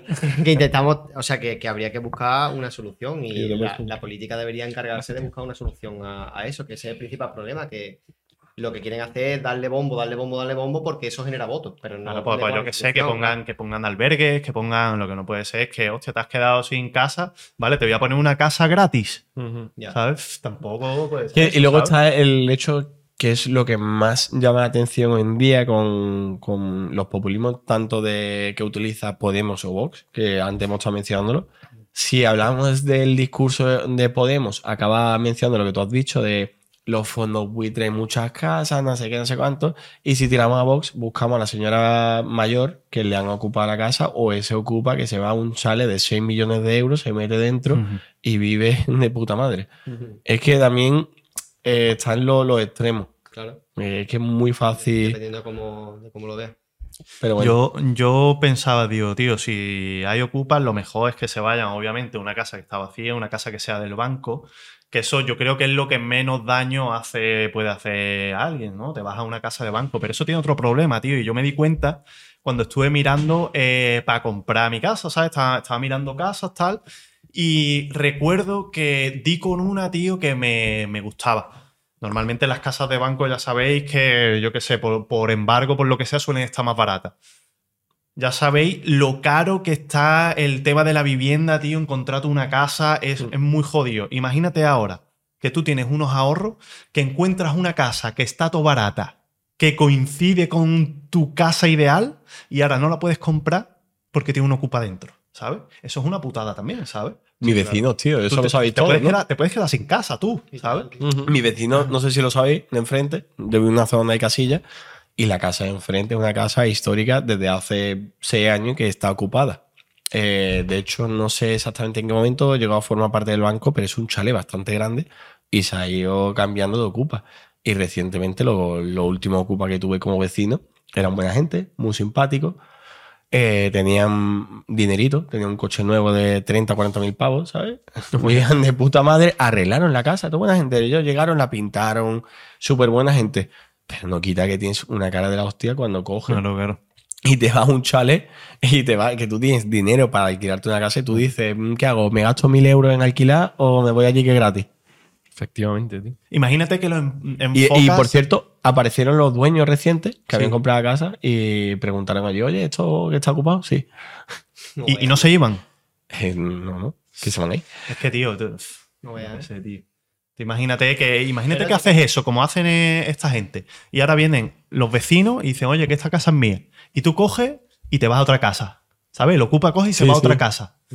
Pues mira, tío, ahí si no estás dando por culo, te metes en la casa, que no hay nadie durante 10 meses, es un problema. Porque va a llegar el dueño y va a decir, yo, esto está, esto está todo cambiado, incluso aunque te cuiden la casa, ¿sabes? Entre comillas. Que no se lo están metiendo, hacer, se que no lo están metiendo hacer. en tu casa, en tu privacidad, pero imagínate que llegan, ¿sabes? Y dicen, y yo, vete, y se van. Pues mira, ¿sabes? De esa manera, pero claro, es que esos ocupas son...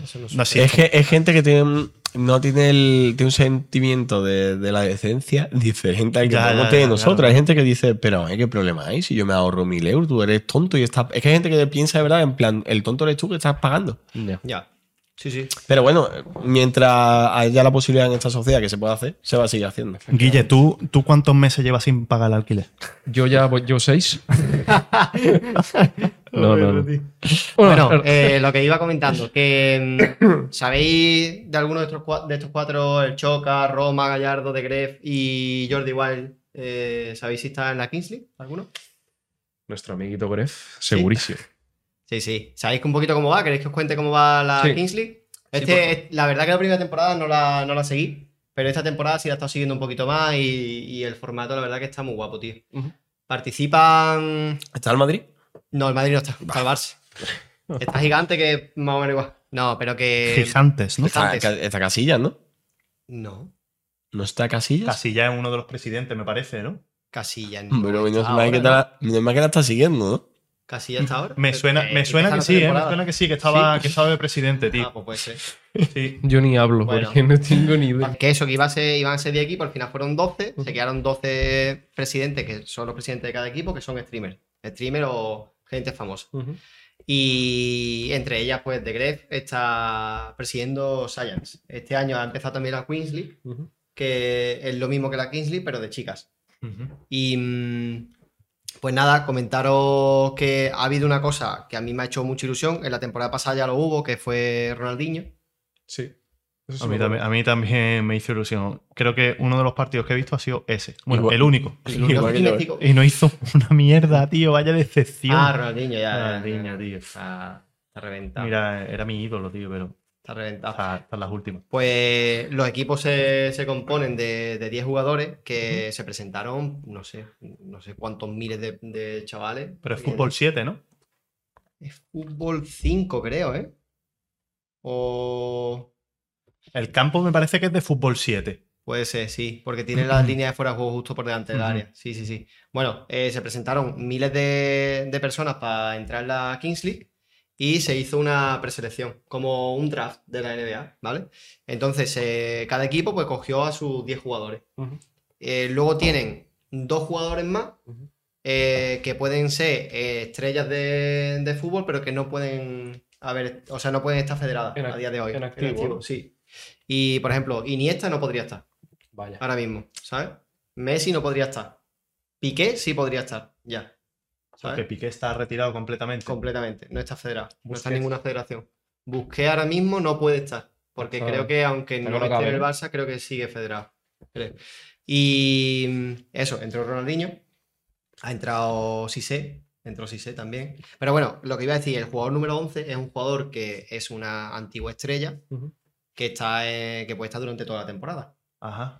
Y después hay uno que es el jugador número 12, que puede estar también durante toda la temporada, pero que si no quieren que esté durante la temporada, pueden ir pues Rotándolo. Rotando el rollo que venga un partido y ya está. Ajá. ¿Sabes? Ronaldinho fue un jugador número 12 y ahora han hecho una. un- hicieron como una sección. Creo que lo he entendido así, no me enteré muy bien de eso último, pero eh, Piqué puso un- una ventana en la que había muchísimos eh, futbolistas y tenían que adivinar. eh, él iba preguntándole a cada presidente de cada club, le preguntaba quién va a ser el jugador número eh, 14. No sé si se refería al dorsal número 14 o que había jugado con el dorsal número 14, tal, no, no sé a qué se refería, pero cada presidente pues decía de esa eh, pantalla tenía que decir pues un jugador. Y creo que el que acertase pues se llevaba a ese jugador a su equipo, Sí, bueno, tío. ¿sabes? Y ese jugador ha sido Pirlo. Hostia. Creo que se va a salir. Yo creo que se va a salir, tío. Super clase. Yo creo que sí, tío. Sí. Eh, me recuerda a Xavi, tío. Momento Pirlo, Xavi, mía, tío. Me recuerda mucho a Marcos. Su Ah, vale, buenos momentos, yo a mí me comparaban mucho con Pirlo, tío. Pues va a gigantes. Lo, ma- malo de esto es que puede gigante. pasar efecto Ronaldinho también, que vaya para allá y luego expectativas aquí. ¿Cuántos años tiene Ronaldinho?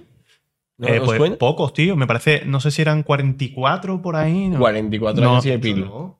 ¿Eh? Mucho, ¿no? Para Ronaldinho, 44 o no. ¿No? ¿Tú dices que tiene menos? Un poquito, ¿no? Yo creo que a lo mejor, como poco, ser. tiene 42, ¿eh? Vale, vamos a hacer una cosa. Vais a decir una edad Venga. y el que acierte se lo lleva. El que acierte tiene una fiesta con Ronaldinho.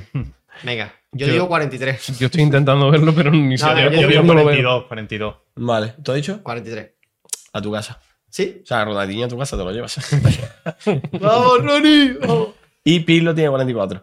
Ajá. Pero la verdad Pirlo que... está quemadillo, ¿eh? Pero Pues tú lo- pero tú le ves. Este- iba a la decir que estéticamente- Mil veces mejor Ronaldinho. estéticamente Ah, ¿sí? yo creo lo veo con planta. A Ronaldinho ya lo veo con Bartola. Sí, o qué. Sí, sí. Bartola su vecina. Pues. Bueno, sobre la Kingsley no traigo más temas. Está bien, está De bien. la No, Queens. De la. No, no. sobre De la- ninguna de las dos, En, la esfera de la Kingsley y la Queens League solo traigo. ¿Tú, tú juegas al fútbol, Guille? Eres más de, de pádel ahora, ¿no? Sí, la verdad que aunque juego muchos años de fútbol profesional, soy de pádel. No, no. compitiendo en pal? Eh, mucho. No, Está jugando, mucho, no, está jugando mucho con sus amigos de Madrid y tal. Sí. Ah, T- así es. THC creo que era, ¿no? Sí, O bueno, su grupo sí. THC, sí. THC era. Sí. No lo sabéis, pero no, no- es normal. No lo entenderíais. pero no pasa nada. La verdad que sí, tío. Me mola. Es un deporte que está muy Ahora bien que has votado, que has votado en Madrid, ¿no? He votado en Madrid, llevo un padrón allí un tiempo ya. Sí. Como vivo allí. ¿En serio? Sí. ¿Estás empadronado en Madrid? Hombre, claro, tío. Hombre, no. Por favor. Eh, una pregunta seria. empadronar un Gibraltar. A ver, ¿no? me planteaba Gibraltar Madrid. Y dije, bueno, en verdad Madrid que me beneficia un poco. Ya que vivo ahí. Vale, Con el tema del médico y toda la pesca. abrimos eh, El cajón no de sé, mierda. entrevista seria, Guille. Preguntas íntimas. Yo quiero preguntarte, tío, ¿crees que tu creciente afición al pádel ha tenido que ver en que estés jugando menos a jueguecitos online con tus amigos? Te echo de menos, tío, en el Black Ops 3, te lo digo. te echo mucho de menos. No es tanto el pádel, que también. No, el pádel no, es verdad. Tampoco. Ojalá jugara más, ¿sabes? Es un deporte muy chulo. Bueno, no sé si lo habéis jugado vosotros, pero es un deporte muy guay de aprenderlo. Pues aprendes rápido y es muy social, ¿sabes? Al final acabas jugando un partido y te tomas 24 cervezas después de jugar, ¿sabes? Totalmente, tío. Y vas más por la cerveza después que, por el sí. partido. Ejemplo fitness. eh, Efectivamente, todo healthy. ¿Cuántas veces juegas tú en semana? Al pádel, los domingos que entreno, nada más. De Ah, vale, que no va, o sea, que no va rollo un entreno entre semana y luego los fines de semana juega. No, tío. Debería ser eso, pero no tengo tiempo. ¿No juegas partidos? Casi nunca. Y yo sí ahí es donde se aprende, tío. Claro, tío, es el único sitio donde lo que tú aprendes en clase que... Ah, ¿tú, va- tú vas a clase solamente de, de pádel? De momento, de hace un tiempo sí, pero porque no he tenido tiempo. ¿Con cuánta gente son las clases? De cuatro máximo. ¿A qué hora? ¿Te digo el club? Súper ¿Puedes rápida. decir los nombres de cada uno? Claro que sí. Ahí está, para que vaya la gente a pedirte fotos. Claro, a, a mirar, a, a poner un poquito de presión. Ajá. Bueno, a mí me gusta el pádel. Yo tengo otra pregunta. Dime. Eh, ahora que estás en Madrid, ¿cuándo te vas a hacer Real Madrid? Es una muy buena pregunta. Voy a sacar el carnet de socio. ¿Te imaginas, tío? El premium del Madrid me destruiría. Jamás. ¿Te harías antes Real Madrid o del Atlético? No me ve malas opciones, ¿eh? Mm, Hombre, que pues- puesto a elegir, puesto a elegir del Madrid. Y yo, Si una voy a cosa, hacerlo, lo hago bien. una cosa que me resulta muy curioso, tío, es que hay mucha gente en Barcelona, tío, que son del Real Madrid. Nacidos en Barcelona, ¿sabes? No que se hayan mudado para allá y que sean de Madrid o de cualquier parte, sino nacidos en Barcelona que son de, del Madrid, tío. Pero, ¿Y ese dato? Pues porque, pues porque lo tengo, bro, y porque puedo. ¿Te parece? No, y- sí, sí, no. Y yo, yo creo que son eh, hijos de, de inmigrantes o inmigrantes andaluces que fueron para allá, ¿sabes? Que a lo mejor eran, La semilla eran del Madrid, ¿no? ¿sabes? Y han acabado siendo del Madrid, tío. Pero me Sí. parece súper curioso, tío. Un montón de gente en Barcelona, tío. ¿Dónde Sí, yo creía que era gente de- del español o del, Del Barça. o del Barça, tío. Mi padre es del Madrid a muerte. Tu padre es un grande, tío. Su padre ve el puto directo del Bernabéu. Y yo, es, bu- es buenísimo, tío, porque. O sea, el directo de cómo se está haciendo el estadio. Él, todos los días tú vas y está viendo ahí el estadio. Mi padre ha visto todo, o sea, cada piedra que se ha puesto en el Bernabéu, mi padre la ha visto y no es broma. Mi padre se ha visto todos los Y si hay un festivo y no se trabaja, se pone una, una recapitula- eh, recapitulación de, de vídeos anteriores. Mejores, mo- mejores momentos de la obra. O sea, mi padre se merece ser invitado por Florentino al palco. Hombre, No, no, si se pudiera, mi, pues- mi padre se merece ver un partidazo allí, ya, ya iremos. ¿Quieres que lo mueva? Vale. Eh, ¿Tú por qué eres del no, Barça, Guille? ya iremos, ya iremos. ¿Por qué crees que eres del Barça? Pues, tío, porque tuve la suerte. No, no voy a decir una vacilada porque, si no- porque me crié con el Barça en mi casa. Al final, si hubiera sido el español, sería el madre no español. al final, como todo. Mi madre más del Barça que Messi, creo. Se puede decir, ¿no? Que tu madre tenía una habitación. Sí, una habitación con todo tematizado del Barça. Y ¿sabes? yo, Rollo, tu casa es un museo del Barça, tío. es un templo. tío. Es un templo. O sea, el- literalmente en tu casa había una habitación que era un museo del Barça. Sí, Su balcón de- desde la calle era, bandera del ¿sabías Barça. cuál era? Porque tenía una puta bufanda del Barça. Y el timbre de mi casa era el himno del Barça. Ti, ti, ti. Media hora sonando, ¿sabes? La puerta ya abierta, el invitado dentro y el timbre sonando todavía. Con la mano aquí. El himno, el himno. Ah. Pero Sí. bueno. Yo creo que a mi madre le pasó un poco el hecho de alejarte de tu tierra y sentir más, ¿sabes? Que te nace, como que se incrementa el sentimiento por lo tuyo, ¿sabes? Entonces se le multiplicó por 10. Mi madre Por siempre eso- había sido muy futbolera, pero Por eso ahora eres Más del que- Málaga, ¿no? Con la taza. justo por eso De Málaga 2017. esta es mi taza del Málaga. Bueno, una de las mejores temporadas del Málaga, ¿no? podríamos decir. Con todo este equipo que no voy a nombrarlo porque, bueno, me emociona. Y yo, eh, cambiando un poquito de tema, tío, por preguntarte cositas, eh, lo último que, que hemos visto es que has participado, ¿no? En el, el famoso concursillo. Sí, tío. Y yo, ¿cómo fue eso, tío? Pues mira, yo me, me dijo Juan, ¿tú quieres participar en el concursillo? A mí me haría ilusión. Y yo dije, claro, tío, para adelante. Yo iba diciendo, mira, voy a hacer un rato el chorra, responder preguntas y mira, hasta donde llegue, llegué, ¿sabes? Me había visto algo de algún clip de algo, no había visto nada porque no. Es como. Como son varias personas las que lo hacen, dije, hostia, esto es muy largo, ¿sabes? Digo, mira, voy a ir completamente virgen, a ver qué me encuentro. Y me explicó toda la dinámica y tal, y me dice, ¿y hay premio económico? Y yo pensaba, ¿qué? Esto no es por las coñas, ¿sabes? No es como de risas. Y de repente fue como, uy. Ahí Ya- ya te pusiste. Dije, hostia, ¿sabes? Ya, ya de repente paso de venir a divertirme a poder perder algo. Pero Digo, había premio económico. Hay premio económico. Sí, sí, sí. Entonces iba, iba avanzando a las preguntas. Y ya no has visto que ha venido en un Mustang, tío. Claro, tío. Es verdad, tío. ¿no? Estas gafas. Entonces, iban avanzando las preguntas, pero yo iba completamente miedoso de cualquier respuesta. La primera, ¿cuál es la capital de Estados Unidos? Y ponen Washington, no sé qué, y Nueva York. Y yo pensando, mierda. ¿Puedo Esa- dar la esa la vi, esa la vi. Yo dudé, ¿eh? Yo- Me pasó la, Washington DC, ¿no? me Washington. pasó la típica de, eh, ¿cuál es la capital de Australia? ¿Sabes? Y te ponen Sydney, eh, Canberra. o- ¿Sabes? Y, Canberra. y ya dices, mierda, ¿sabes? Entonces me pasó lo mismo. Dije, pues vamos bien, chaval. Cuatro comodines, podía recuperar uno y tal. Al final salió de locos. Ah, ¿Cuál Hubo alguna que fue chiripa pura. ¿Cuál fue la pregunta que tú dijiste? Hostia, no tengo ni idea. La del Toyota, ¿cuál era? ¿El Prius? Sí. El primer coche híbrido fabricado en serie en la historia. Y dije, mira, yo trabajé en Fujitsu, en la fábrica allí se hacían productos para Toyota y el único que me suena relacionado con esto es ese. Los demás no sabían ni si era mentira que existían, ¿sabes? Dije, mira, voy a tirar de lo que me suena. Coño, me. El, el único, de momento ha sido el único que ha ganado, ¿no? Creo que... No, el otro día ganó eh, Revenant, ¿no? Creo que alguien ha ganado, Ah, sí, también, pero sí. vamos. Creo que sí. Ah, o sea, que, que es fácil, ¿no? Que no tiene mérito. ¿Y el premio, el premio cuál ha sido? El premio es por superar cada cinco preguntas, te dan 25 euros en- de Steam, 100 euros en la 10 y 200 euros en la 15. Ah, que te dan De- eh, dinero en Steam. Dinero en Vaya Steam. friki, Steam. hermano. ¿Y Yo tú, pensaba tú lo que has canjeado en ¿eh? tío? Yo lo he canjeado en juego ya. ¿Sí o qué? Joder. Y yo, escúchame, Zelda. Zelda, Celdita. el 1 y el 2. Y he, aprovechado, yo lo he gastado en juegos para Switch, porque al final yo no juego ordenador, no tengo Play, no tengo equipo. O sea, Tears, entonces dije, Tears of the Kingdom, ¿no? los dos y el yo- Breath of the Wild. Eh, voy a jugar los dos Ah, pero tú bien, bien. no has jugado todavía al Tears of the Kingdom. No, ni al Breath of the Wild me lo he pasado todavía. Uf, vaya juegazo. Y he hecho la tío. típica, te compras el Mario Kart, lo típico, ¿no? Los juegos básicos dicen, no puedo no tener mm, una consola de Nintendo si los juegos top, ¿sabes? Son los Mario y todas esas cosas. Ah, pero te, te han dado la Nintendo. No, me han dado dinero para juegos. Me dijo La Juan, Nintendo ya la tenía, ¿eh? me dijo Juan, hay opción para subs, o sea, para sub, para streamer, que te regala subs. Y dice, a ti no tiene sentido porque todavía no tienes streaming. Y digo, efectivamente, ¿Todavía? todavía. ¿Te has Pero- planteado en algún momento, Bueno, Mm, tienes que contar algo, ¿no? Sí, sí. Voy a contar algo. sí, Vale, vale. te has planteado en algún momento, sí. Esa, esa es la pregunta. Ahí quería llegar, ¿no? queréis, es la ¿queréis terminar a vosotros? No, sí, sí, sí. Venga, cada uno una palabra. Venga, cada plan- uno una palabra. Venga, te Has. Darío, tío. esto- Primer intento, Tenemos fracaso. que prepararnos el podcast, tío. Lo hemos estado ensayando media hora, tío. Venga, sí, seguimos. responder seguimos la pregunta sin esto. ¿eh? Si. Venga. te, Has. jugado un, Coche. con la, Máquina. de. la, Más rápido. es- escritura. Muy. tocha. Responde. Sí. No, no he entendido la pregunta, me, me he perdido. Tenemos clip. Se ha planteado jugar el juego, ¿cómo es? Con la escritura muy así. A ver, No. La pregunta, la pregunta es, tío.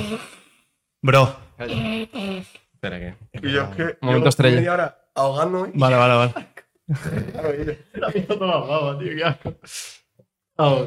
Y yo, este virus se llama el virus del farolillo. Vale. Me lo contó Virginia, que es médico, y por lo visto el virus del farolillo se llama así porque eh, se ha contagiado a la gente en la feria. Primero empezó la feria de abril, luego la feria de Jerez y eh, por último en la que yo fui, que fue la feria de Córdoba, y todo el mundo se puso malo porque Ahora está la feria de Puerto Real, podríamos ir. a coger el virus del farolillo. A contagiarlo. Señores, vamos, vamos a lo importante, no os pregunta. tío. Hablando con del tema Twitch, el tema concursillo, tío. Algo que piden muchísimo es, Guille, ¿cuándo vas a La. máquina? ¿Cuándo te vas a hacer un puto canal de Twitch, bro? Es una muy buena pregunta y sí me lo he planteado alguna vez, ¿sabes? Pero Yo te lo Eh, llevo diciendo mucho tiempo. lo sé, lo sé. Em, para mí, em, em, es una cosa que me planteo y a la misma vez pienso que no es algo que yo supiera hacer bien. Clásico, duda, miedo, ¿no? Que no sé si sería capaz. Pero sobre todo que no sabría cómo llevarlo adelante. ¿sabes? Yo tengo una rutina de vida. Voy a enfocarlo así. Yo tengo una rutina y un camino que yo he elegido, ¿vale? Con mi trabajo, con mi estilo de vida. Yo me he cambiado de ciudad. De ciudad. Y, y hago otras cosas que me consumen un montón de tiempo, ¿vale? Entonces pienso, si yo me empiezo a dedicar a Twitch o a hacer directos, mi rutina cambia. Entonces, puede estar guay si sale bien, pero de primeras me genera un poco de incomodidad. O sea, me genera como un poquito Ya. de, hostias, no sé si estaré a la altura, no sé si podré hacer algo que divierta a la gente, porque estoy seguro de que cuando haga un directo, si algún día lo hago, o dos o tres, seguro que habrá mucha gente que solo por la expectación, ¿no? Hay como mucho hype alrededor, estarán ahí. Pero eso no es ningún tipo de garantía para querer dedicarse a algo o que sea rentable. También te digo, si yo lo hiciera, no lo haría por rentabilizarlo o, ¿sabes?, dedicarme a ello, pero porque yo he elegido un camino diferente. ¿Quién sabe? Nunca se sabe si eso se convierte. Soy el streamer estrella del año, ¿no? Y vamos a lo ya. Todo de sobrado, tío. Es coña todo, obviamente. No, tío, yo. Lo que quiero decir es que mm, no termino de verme haciéndolo más que alguna vez de risa, ¿sabes? Por, por la coña, ¿sabes? Porque la gente lo pide y tal. Es verdad que es, es complicado, tío, mm, compatibilizar la vida que ya tiene y añadirle el hacer stream todos los días, tío, porque el formato stream cada vez más parece que stream más largos, tío, y eso llevando un trabajo para adelante es chungo, tío, pero Claro, yo te lo he tío. dicho muchas veces, tío. Tú si te hicieses un canal de Twitch, Triunfa. bro, a mí me parece del grupo el séptimo más gracioso, ¿sabes? No, pero triunfa. No, tío, a mí, yo- tú sabes, yo me parto el culo contigo, te lo digo, mm, en los vídeos, las ocurrencias que tienes. Si te hiciese un canal, bro, lo petarías, tío. Pero es verdad que es complicado llevarlo todo para adelante, tío. Y también sabes qué pasa, tío, cuando hacemos cosas, grabamos, jugamos, o eh, esta semana, esta última semana estás jugando con Juan y Andrés un juego que se llama Raft, ¿vale? Un juego de ir por una barca por ahí, por el mar. Yo nunca tengo la cámara, tío. O sea, yo solo tengo mi voz conectada.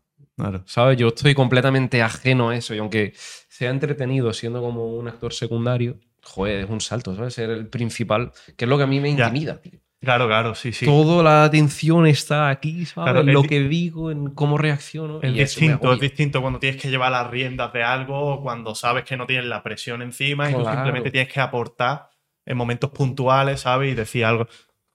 Pero. Yo así me suelto, así soy yo No, cuando claro. no tengo más presión. Ya no sé si un día hago directo y ya dejo de ser yo, porque voy a estar mirando, esto funciona, a ver qué dice la gente, no sé cuánto. Claro, claro. Que igual no, pero como tengo esa duda, no lo intento. ¿Sabes? Me genera más ganas de no intentarlo que de probarlo. Me da como Claro. cosa. Así que conclusión. De momento no, pero podría. O sea, nos queda muy Dejo la puerta entrecerrada. Y guiño. el huequito. A mí me encantaría, tío. Ver al Guille sería una pecha reír, seguro, tío. Ahí estaría mi la puta tío. reír, mensual. De las mejores historias del grupo siempre está el Guille presente. ¿eh? Como sí. muchas de ellas. Para bien y para mal. Para, para los dos lados. No, Guille, no. ¿Os acordáis? ¿Os acordáis de alguna historia con Guille Po- así poco comprometida, por favor. Eh, que pueda ser graciosa? ¿Os acordáis Es que a mí me ha venido una. que a mí me ha venido una, pero es, es un. una vez cuando, cuando, cuando En fue a pillar Tarifa. ma- eh, heroína? Heroína, entre digo. ¿Os acordáis en Tarifa subiendo las escaleras? Yo no Oh, estaba, tío. Yo creo que es de las ¿Fue veces Tarifa? que. Sí, o Calle de Meca, yo qué En, sé. el- Sí. en lo de Cádiz, la acampada eh, esta, ¿no? sí, sí, no, no, eh, vea qué pecha reír, tío. Nos fuimos a la playa, nos hinchamos a beber cerveza. Yo no sé en qué momento pillamos un cigarro, no veas. Un pelotazo. Encima en la playa de noche, que da como no miedo, veíamos ¿sabes? nada, no veíamos nada. Y detrás Sí. había un bar súper animado, con musiquita, nosotros en la playa, ¿sabes? Como botellón. mendigos de botellones. Sí, hace dos años, que tampoco hace. no, lo hace un poquito más, creo. Sí. Fue después del COVID. Con el COVID, fue la Yo del creo que fue el del COVID. ¿eh? Sí. El del COVID. también. El año del COVID ese Yo, nos el Guille- fuimos. en resumen, el Guille se hizo unos 500 metros de la playa más o menos andando, improvisando sin parar. O sea, con un cigazo él- él se vino arriba y empezó a improvisar, pero improvisaba la gente, empezaba a hablar a la gente que nos cruzamos. Y luego la playa estaba abajo, típica playa de Cádiz, todo plana, y eh, había que subir pues una montañita. Y había una especie de, de escalera así como en espiral o Era una una cosa así. Escaleras de hormigón, bloques. Y el Guille gigantes. empezó a andar y ya no había luz, tío. Entre el cigazo que llevaba encima Y no llevaba gafas. Y no, y no había barandilla tampoco. No había ¿sabes? barandilla y el Guille mm, no se dio cuenta que la escalera, hermano, eh, seguía a lo mejor para la derecha y él seguía andando con nosotros improvisando y de repente vemos a Guille que desaparece, hermano. Por un puto hundidón. y yo se cayó, se cayó en todo el puto huecazo. Y fue la típica historia de que a lo mejor de, de primero nos reímos y dijimos, y Se no, se ha matado. Sí, sí, sí, O sea, literal. De imagínate mal que que- llegáis y yo con, ¿sabes? con la cabeza partida aquí. Menos mal que no había tanta altura y no sé qué pasó, que te caíste, nos reímos nada más y caíste en planta o algo así y Que no... no te hiciste daño, menos Fue mal, nada. ¿sabes? Fue Sí, mal la podíamos haber lo acabado en el hospital. pasado. Madre mía, tío. Qué pecharri nos pegamos, tío. joder. O sea, me ha venido a mí la- mm, el guille de todas las mezclas. El, Buena el persona. extrovertido, ¿sabes? Y el un poquito torpe que da ahí el, el toque. No veas qué ganas tengo de, de, De veranito, ¿verdad? de veranito, de estar todos juntos, tío.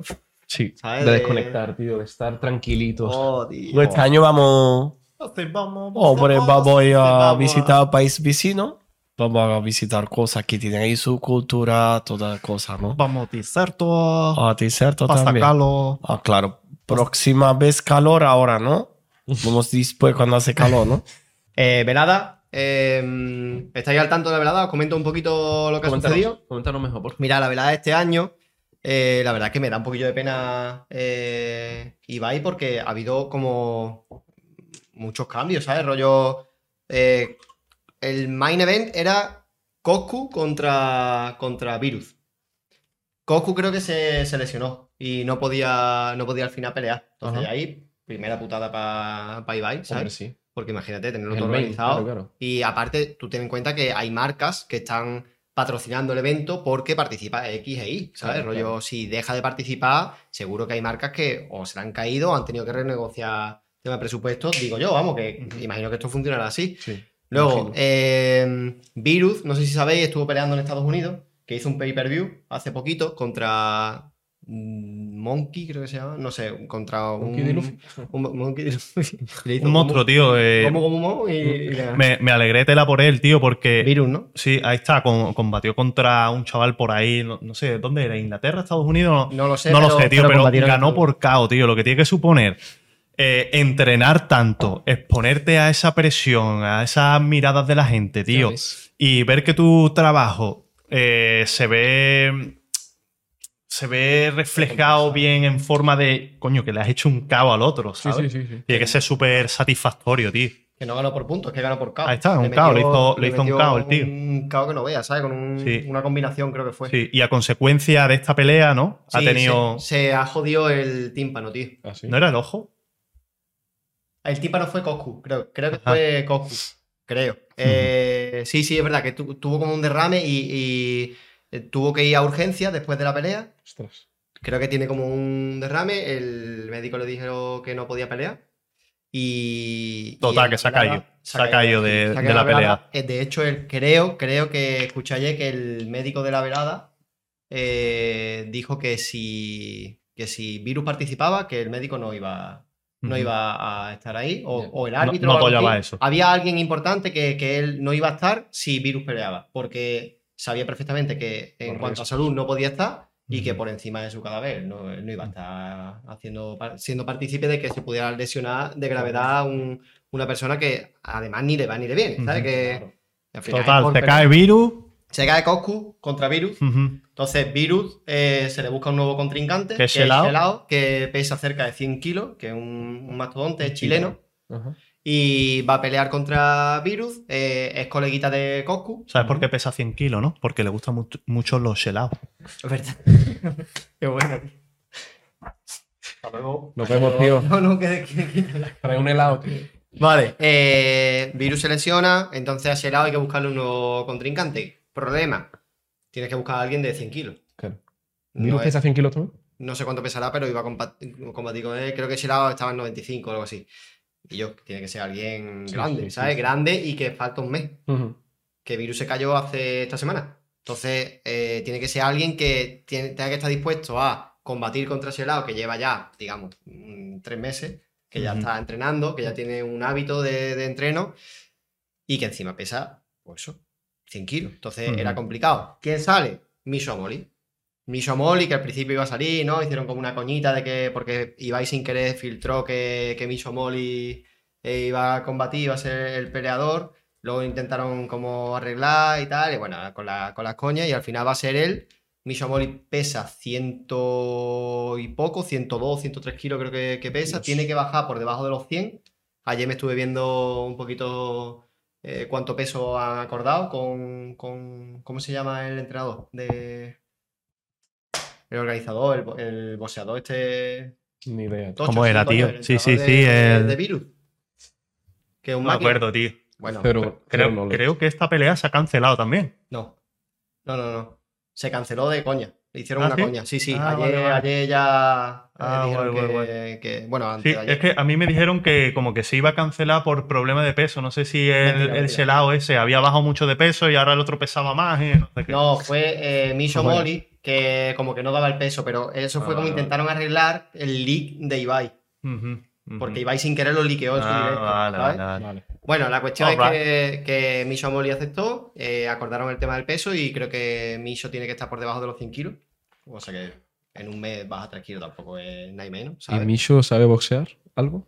Yo he visto algún vídeo que otro, tío, que hay algún short en YouTube y demás, y yo veo que tiene buena técnica. A ver, al final son los dos principiantes. Claro, claro. A eso me refiero. ¿Hay alguno de los dos que sea un poco Ahora- más experto o no?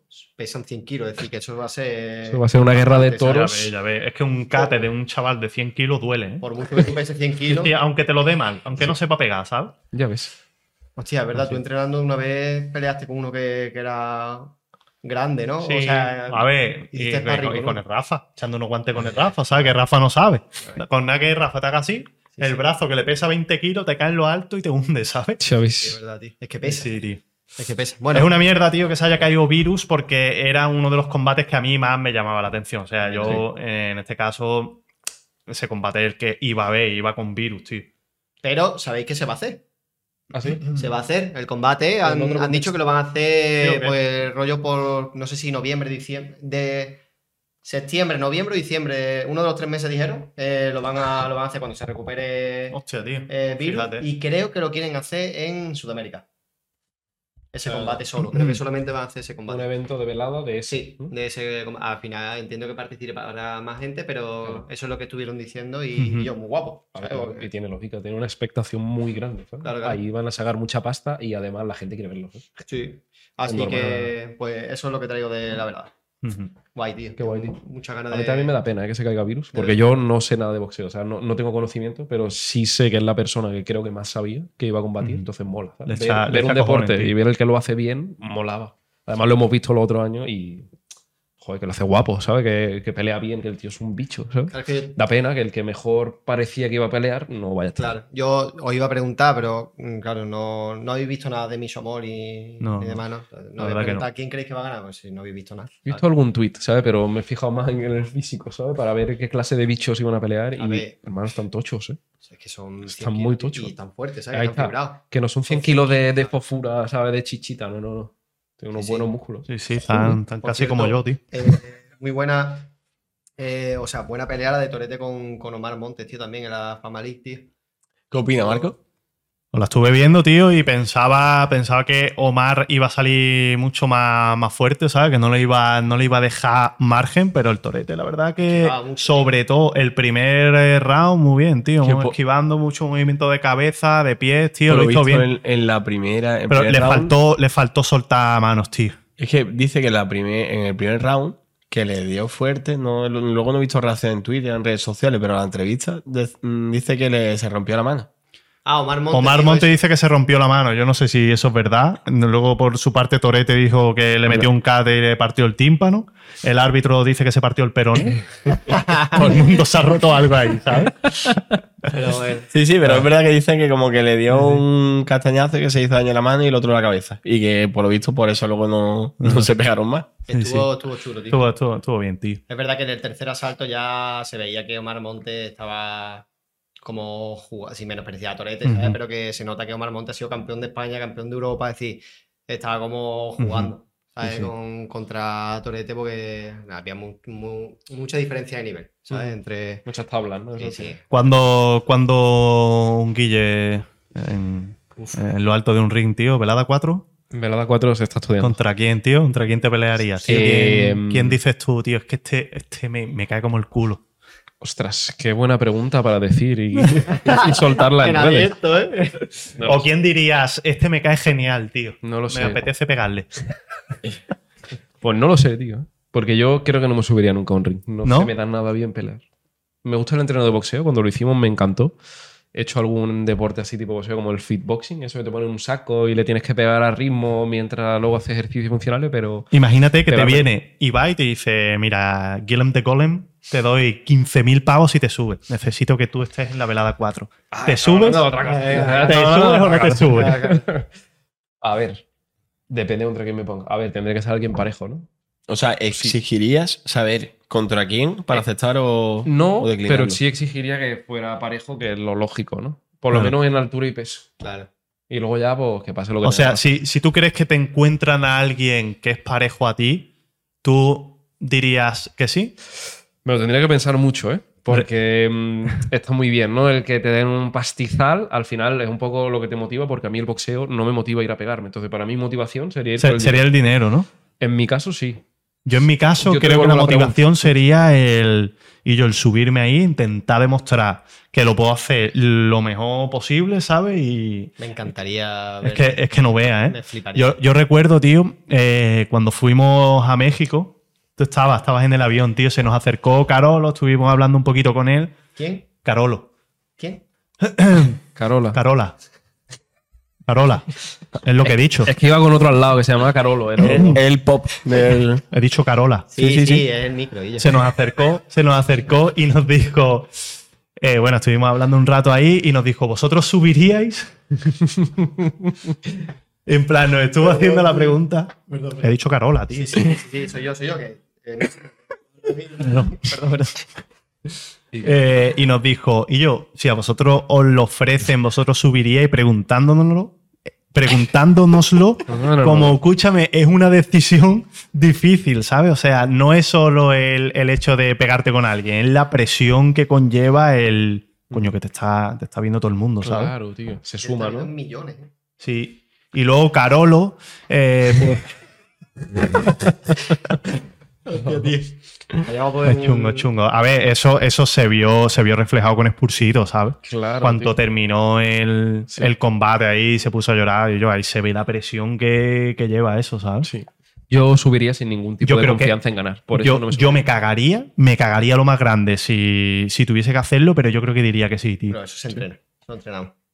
Lo entrenamos, Tú lo entrenas a él. Eso se entrena en psicología. Mira. Ah, ¿Sí o no? Sí, sí, claro. Esto es fucker, tío. Y yo, y el Topuria este hablaba sobre que él visualizaba la victoria antes de que pasase y que él pensaba que gran parte de su éxito dependía de la preparación que tenía. Eso se llama visualización, entrenamiento en visualización. Y se hace mucho los deportistas de En literatura. plan, que pelean sin los ojos tapados, Sin los abiertos. Sí, los ojos tapados. En plan, tienes que ver. Eh, no, no, eh, Lewandowski tiene un vídeo muy famoso en el canal de Nike, creo que es, en el que expone cómo hacer ese entrenamiento también. Qué bueno. Visualizándose jugando, haciendo las diferentes jugadas, el estadio, sí, sí. está Cuando llegue, cuando llegue lo voy a ver, tío. Vale, tío. Está, está chulo. Eh, Visto, mm, antes de pasar a los temas y curiosidades, que vamos a pasar ahora, tú traías un temita acerca de una cosa que está pasando en Estados Unidos. Yo tenía un temita. Eh, ya, ya, se pone a rapear. Ponme la base. ¿Verdad o no? Eh, ¿Has visto lo de lo de la, La pandemia, pandemia que hay Ah, coño. en ¡Ah, hombre! Oh, hombre, fíjate al claro, ahora aquí Ay, me ha qué refrescado, sí. tío. No, sí, sí, sí. Eh, traigo un temita. Y es verdad, uno de los mayores problemas ahora mismo que tiene Estados Unidos, eh, como siempre, está un país puntero ¿Qué en, está pasando? ¿Qué está pasando en el consumo, en el consumo de drogas. O sea, el primer consumidor de, mm, de cocaína y también de fentanilo.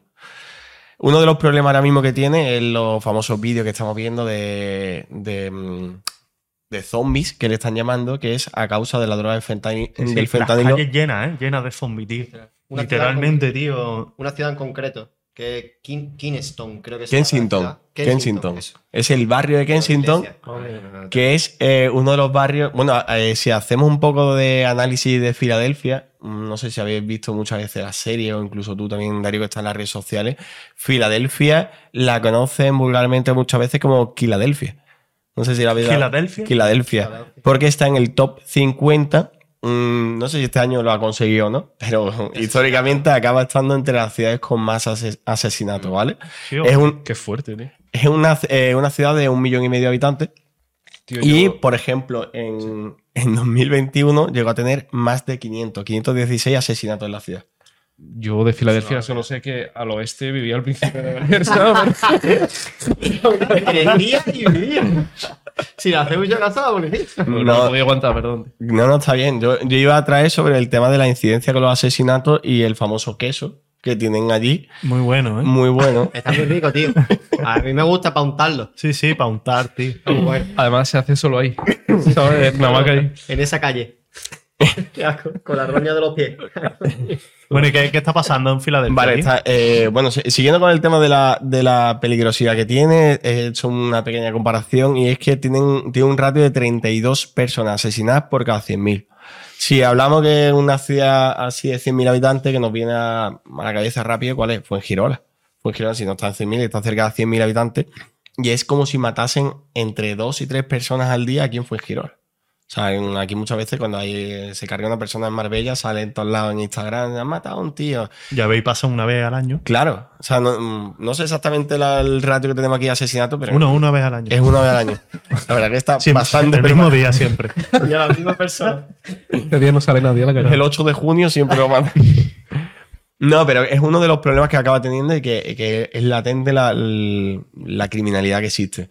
Y luego sobre ello, el Kensington que estaba mencionando es uno de los, de los barrios con mayores zombies que acaban siendo dependientes de, de las drogas. Y es que por lo visto allí la droga está, eh, la gente mm, lo vende a pie de calle y lo, lo aclama a los vendedores como si fuese pescado, como el que grita ju- jureles en plan a 3 euros, pues allí lo venden a 5 euros, ¿sabes? La, la heroína a 5 dólares. Y también que, hablando sobre la economía de, de Estados Unidos, 5 dólares es algo prácticamente calderilla, ¿sabes? Si aquí 5 euros Ya ves. no es algo que tampoco sea significativo, ya 5 dólares en Estados Unidos es bastante, bastante asequible. Y el tema de la evolución del fentanilo, resulta que mm, es curioso, yo no sé qué opináis sobre ello, porque al fin y al cabo son las farmacéuticas un O poquillo. sea, lo que está viendo estando- en, en Filadelfia ahora es una pandemia zombie porque hay muchos muchos junkies que están consumiendo fentanilo a más no poder porque es súper barato, ¿no? Y además es, un- es una droga que es súper adictiva. Y es legal. O sea, eh, me parece que la heroína, estuve, estuve viendo, tío, que un, un adicto, ¿sabe? A la heroína decía que una vez consumía, ¿sabe? A las 8 horas le volvía el mono, ¿sabes? Quería consumir, pasaba 8 horas, quería consumir otra vez heroína. Con el fentanilo pasa que tú lo consumes y a las 2 horas quiere- quieres volver a consumir. Entonces, por eso se están viendo los barrios llenos de gente, por lo barata que es, por, por el mono que te entra, están todo el rato consumiendo. Y es, es una droga que es súper potente, tío. O sea, es 50 veces más potente que la heroína Hostia. y 100 veces más potente que la morfina. O sea, yo no sé cómo de potente es la heroína, pero para que tú digas que es 50 veces más potente, ¿Sabes no para sé, qué se usa, se usa el fentanilo? Sí. Es un analgésico, ¿no? Sí, es, es para el dolor de oncológico. Para la gente que tenga cáncer, al Pero fin y al de cabo paliativo, son ¿no? Sí, paliativo. totalmente. Es un anestésico también. Sí. Por eso la gente se muere del fentanilo. Claro. Porque deja de respirar. Claro, te Deja de las funciones, las funciones principales. Se utiliza muchas veces en dolores postquirúrgicos y lo que estás diciendo se utiliza incluso em, hay un derivado que es el carfentanilo que se utiliza para como anestesia para un elefante.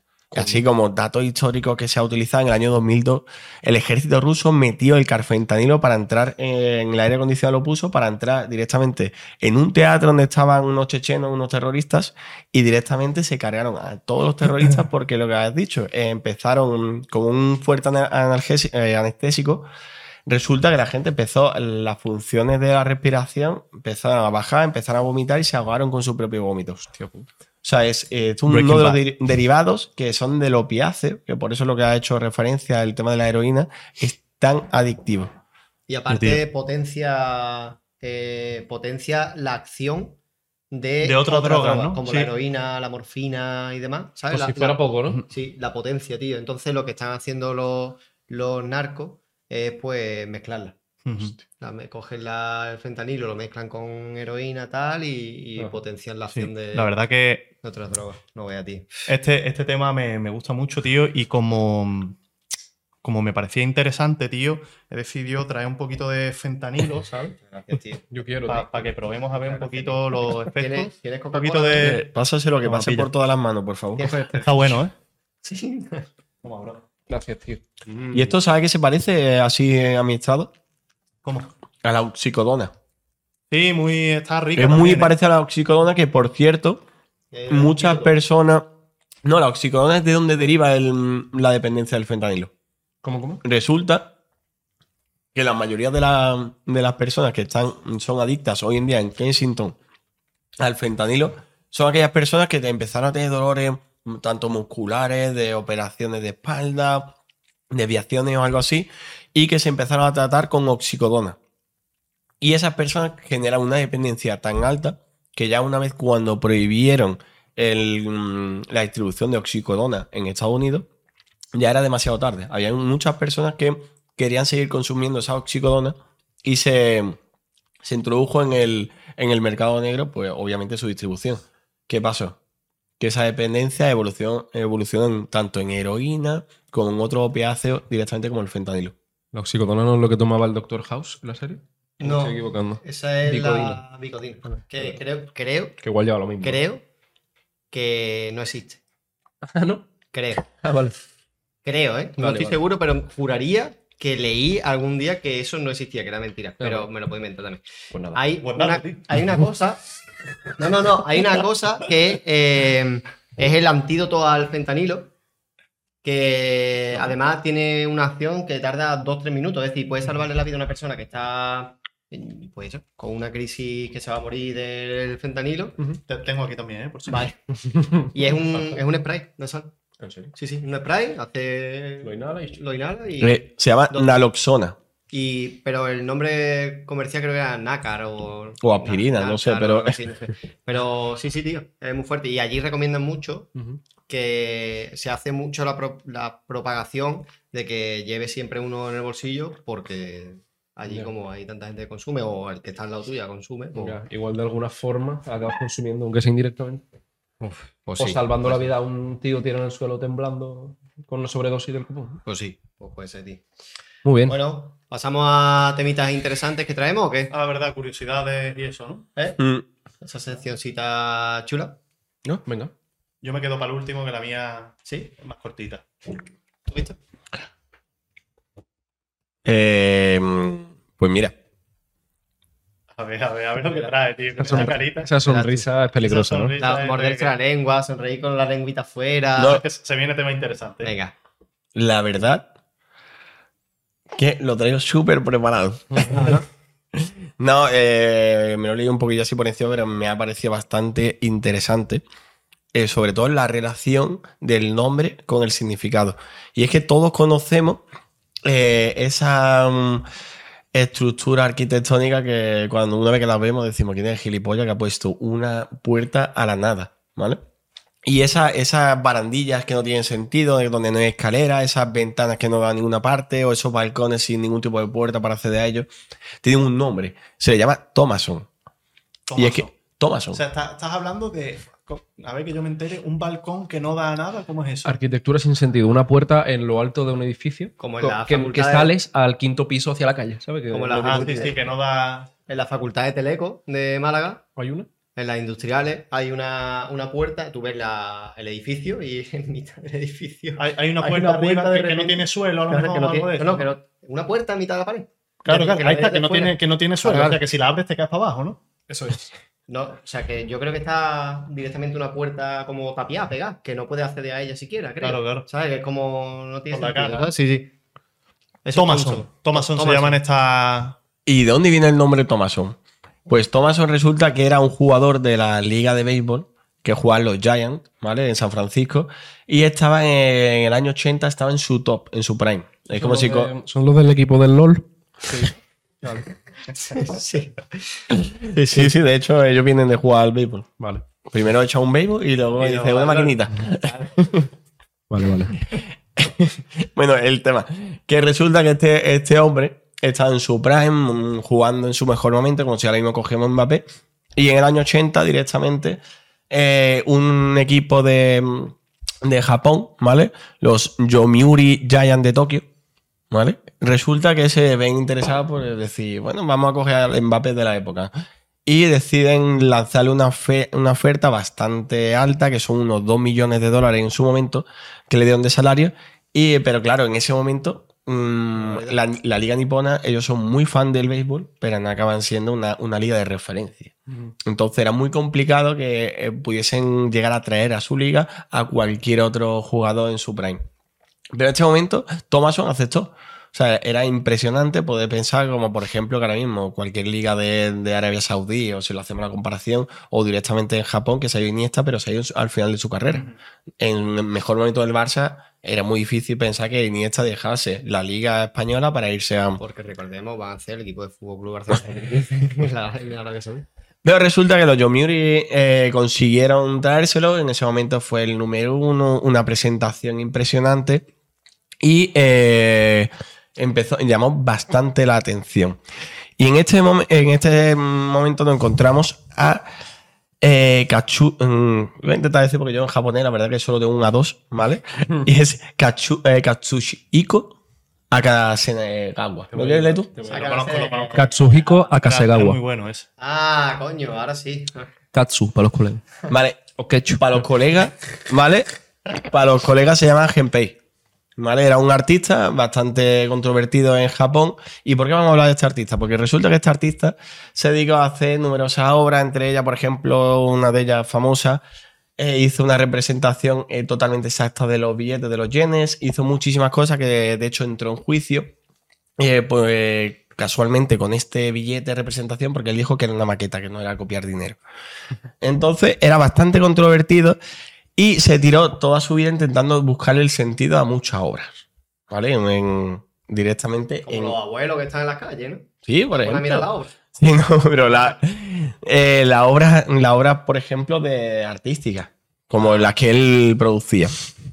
Entonces, ¿qué, por, qué, por qué contamos esto, vale? Porque eh, mm, durante muchas apelaciones con esos juicios, la Corte Suprema de Japón condenó a, a, a Genpei, vamos a llamarlo así, a tres meses incluso de prisión por la sentencia. Y luego al fin y al cabo la suspendieron y todo. Pero el ¿por qué lo llamamos así? ¿Vale? Porque Genpei fue el encargado, ¿vale? Con su contribución al arte, sobre todo sus friquismos arquitectónicos, el encargado de, mm, de un día coger y darle sentido a ese nombre. Y es que andando por la calle, un día cogió y vio una escalera que no iba a ningún sitio. Y le llamó la atención y la relacionó directamente con Thomason. ¿Por qué lo hizo con Thomason, con este jugador? Porque este jugador en su prime, en el momento que llegó a, a Japón, empezó a bajar su rendimiento y a no, no hacer absolutamente nada. ¿Vale? Como, Y- Ha- como Hazard en Madrid. claro, Por ejemplo. directamente empezó a no Sí, o hacer. Dembélé, ¿no? En el Barça. No, de ¿sabes? Ah, es seleccionar. Es que juega Pues- mucho la Play. Claro. Resulta que la- las bautizó, bautizó en- a todos esos puentes que no cruzan nada, esas puertas que no van a ningún lugar, ¿sabes? esos balcones, los llamó como Thomason. Y da su grandeza en el mundo arquitectónico, en el mundo artístico, lo bautizó así y se empezó a extender. Y a mí me llamó bastante la atención, sobre todo porque estoy viendo un hilo de Twitter, ¿vale? Que vamos a mencionarlo porque no, es de Pedro Torrijos. Y directamente cuando lo estuve leyendo dije, coño, digo, hay forma más patética de, de pasar a la historia, a la historia que tú tengas, estés en el culmen de tu carrera y de repente te fiches en Japón, vaya allí, vaya a hacer la vida y al fin y al cabo pasa la historia por tu inu- inutilidad. Sí, sí, total, ¿eh? Y hoy en día a todas esas construcciones que no sirven absolutamente para nada se le llama comúnmente como Thomason. Hostia, tío. No veas, por la puta cara, ¿eh? No veas, tío. Y yo, y eh, el que lo ha escrito, o sea, ¿cómo, cómo ha llegado a eso, tío? No sé, pero lo ha escrito muy bien y muy largo y la verdad que... Argumento suficiente. Bueno, pero está, es real. Está, está curioso, tío. Sí, sí, sí. Yo traigo otra, otra curiosidad que os he dicho que no sé si os iba a gustar. Creo que a ti sí te va a molar. Vale. Más. Vale. Eh, porque tiene que ver con el thriller psicológico. Vale. Tiene que ver con asesinatos en serie. Y es que, señoras y señores, han detenido, bueno, no han detenido, porque ya está muerto, lo han leído, ¿verdad? Se ha descubierto quién es Zodiac.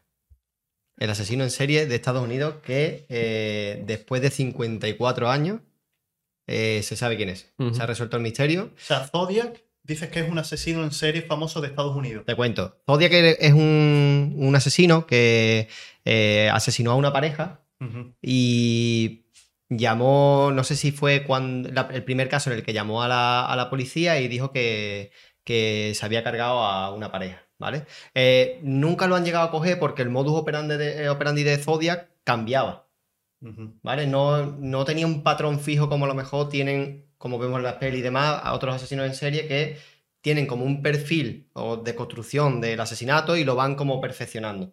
Pero siempre como que cumplen un patrón. En este caso, Zodiac daba igual. ¿Sabes? Rollo asesinaba y lo mismo era con puñalada, lo mismo. ¿De qué te ríes, tío? Eso, tío. Lo mismo con puñalada, lo mismo era por, por disparo, mismo- o sea, eh, cambiaba un poquito el modus operandi. Y en la primera, no sé si fue en el primer asesinato a la pareja o el segundo, eh, el ordenador se va a reventar, pero bueno. Está Yo haciendo- estaba ahí haciendo haciendo breakdance. tío. Hostia, tío. El primero o el segundo eh, llamó a la policía y dijo lo que había hecho.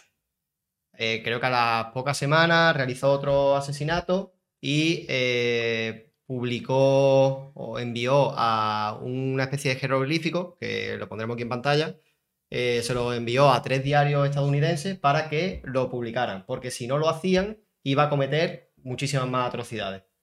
Eh, la intención que tenía Zodiac con esto lo firmó, ¿vale? Firmó una carta como, como que él había hecho esta, estos asesinatos. De hecho, especificó muy, mucho eh, qué había hecho durante el asesinato, entonces no había duda que- de que era él el que estaba escribiendo, era el asesino. Y envió, pues lo que os digo, un- una especie de jeroglífico para que eh, lo descifrara pues todo el mundo. O sea, tenía esos, de- esos dotes de narcisismo, Sí, sí. de atribuirse el asesinato, de decir, chaval, que nadie piense que ha sido otro. O envió una carta, la Claro, pero yo firmo. creo que los asesinos en serie son un poquito así, Así, ¿no? Sí. El. De hecho, hubo, hubo, hubo un asesinato en el que él cogió, él estaba en un, en un coche y había una pareja de un chico y una chica que eran jóvenes y estaban en su coche, estaban yendo por una avenida, rollo típica eh, ruta de Estados Unidos en la que no hay mucha luz y demás.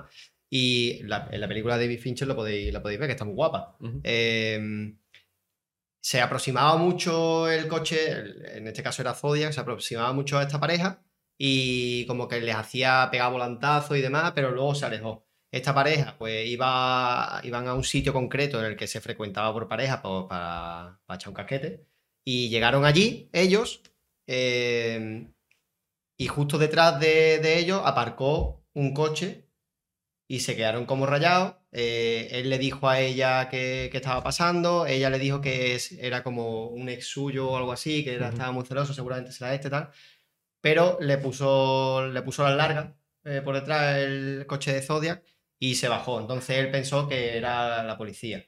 A lo que cuando él llegó, el Zodiac llegó a la puerta, pues le pegó un tiro a él y no sé si a ella también. La cosa es que creo que ella fue la que sobrevivió y pudo contar lo que había pasado. De hecho, recreó, porque le vio la cara, recreó la, La imagen la robot. imagen a la policía. En otro caso posterior que hubo, también sobrevivió otra, otra persona eh, y también recreó otro retrato robot de Zodiac y coincidía casi a la perfección.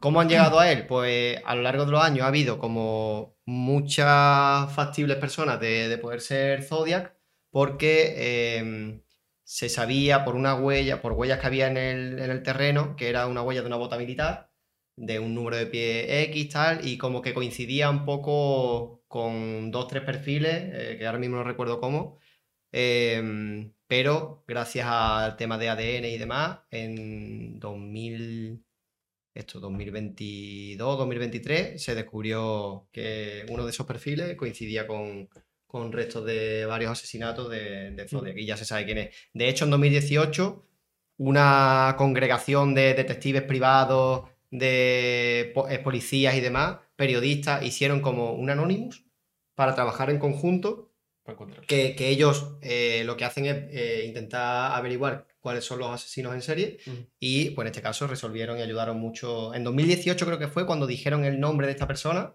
como que era el principal factible tal, pero ha sido ahora cuando con pruebas de, de ADN pues se ha demostrado. Lo que pasa es que ese hombre pues ya falleció. Ya falleció. sí. Ya falleció. Zodiac, ¿no? Nunca Sí. ha sido Así que si no habéis visto la peli os la recomiendo, una de mis películas favoritas. Muy top, tío. ¿Qué iba a decir, Marco? Zodiac. El asesino era una lancha. Era una lancha. Has estado esperando todo el rato, ¿verdad? Sí, Ya, sin tenía duda. Yo que- chico, ya, tío. Se lo he visto a los ojos y Ya, dijo, ya, ya, yo igual. Yo es que te he visto una mueca y digo, ¿de qué te ríes, tío? Eso no se verá en cámara, pero te conoces. Y esa es mi curiosidad. Bueno, señores, eh, un inciso, tío. Eh, Guille, como hemos dicho al principio, superestrella, tal, se tiene que ir a hacer cositas. Así es. Tienes que ir a hacer cositas con Juan, ¿no? Sí. Y voy algo justo de tiempo, así Claro, que. claro, no, o sea, es importante, se nos ha echado el tiempo encima, tío, y estaba por ahí Juan esperándote. Ya está, brother. Y yo, contentísimos, tío, de que estés por aquí, que seas el primer invitado, hermano, muchísimas gracias. Gracioso, tío. Vamos a comer algo. Muchísimas gracias, Me lo pasa muy bien, esto está muy chulo y a ver, ojalá repetir, ¿no? Hay que dejar hueco para todo el mundo, pero cuando vayamos por la segunda, tercera temporada, pues ya volveré. ¿Te ha gustado? Me ha encantado, tío. Está ¿Te has pasado bien? Mucho. Vale. Tengo ganas de ver el resultado. ¿Lo quieres? Os quiero mucho. Vale. Muchísimo. Eso es importante, tío. Bueno, Gracias. nada, muchísimas gracias. Bueno, bravo.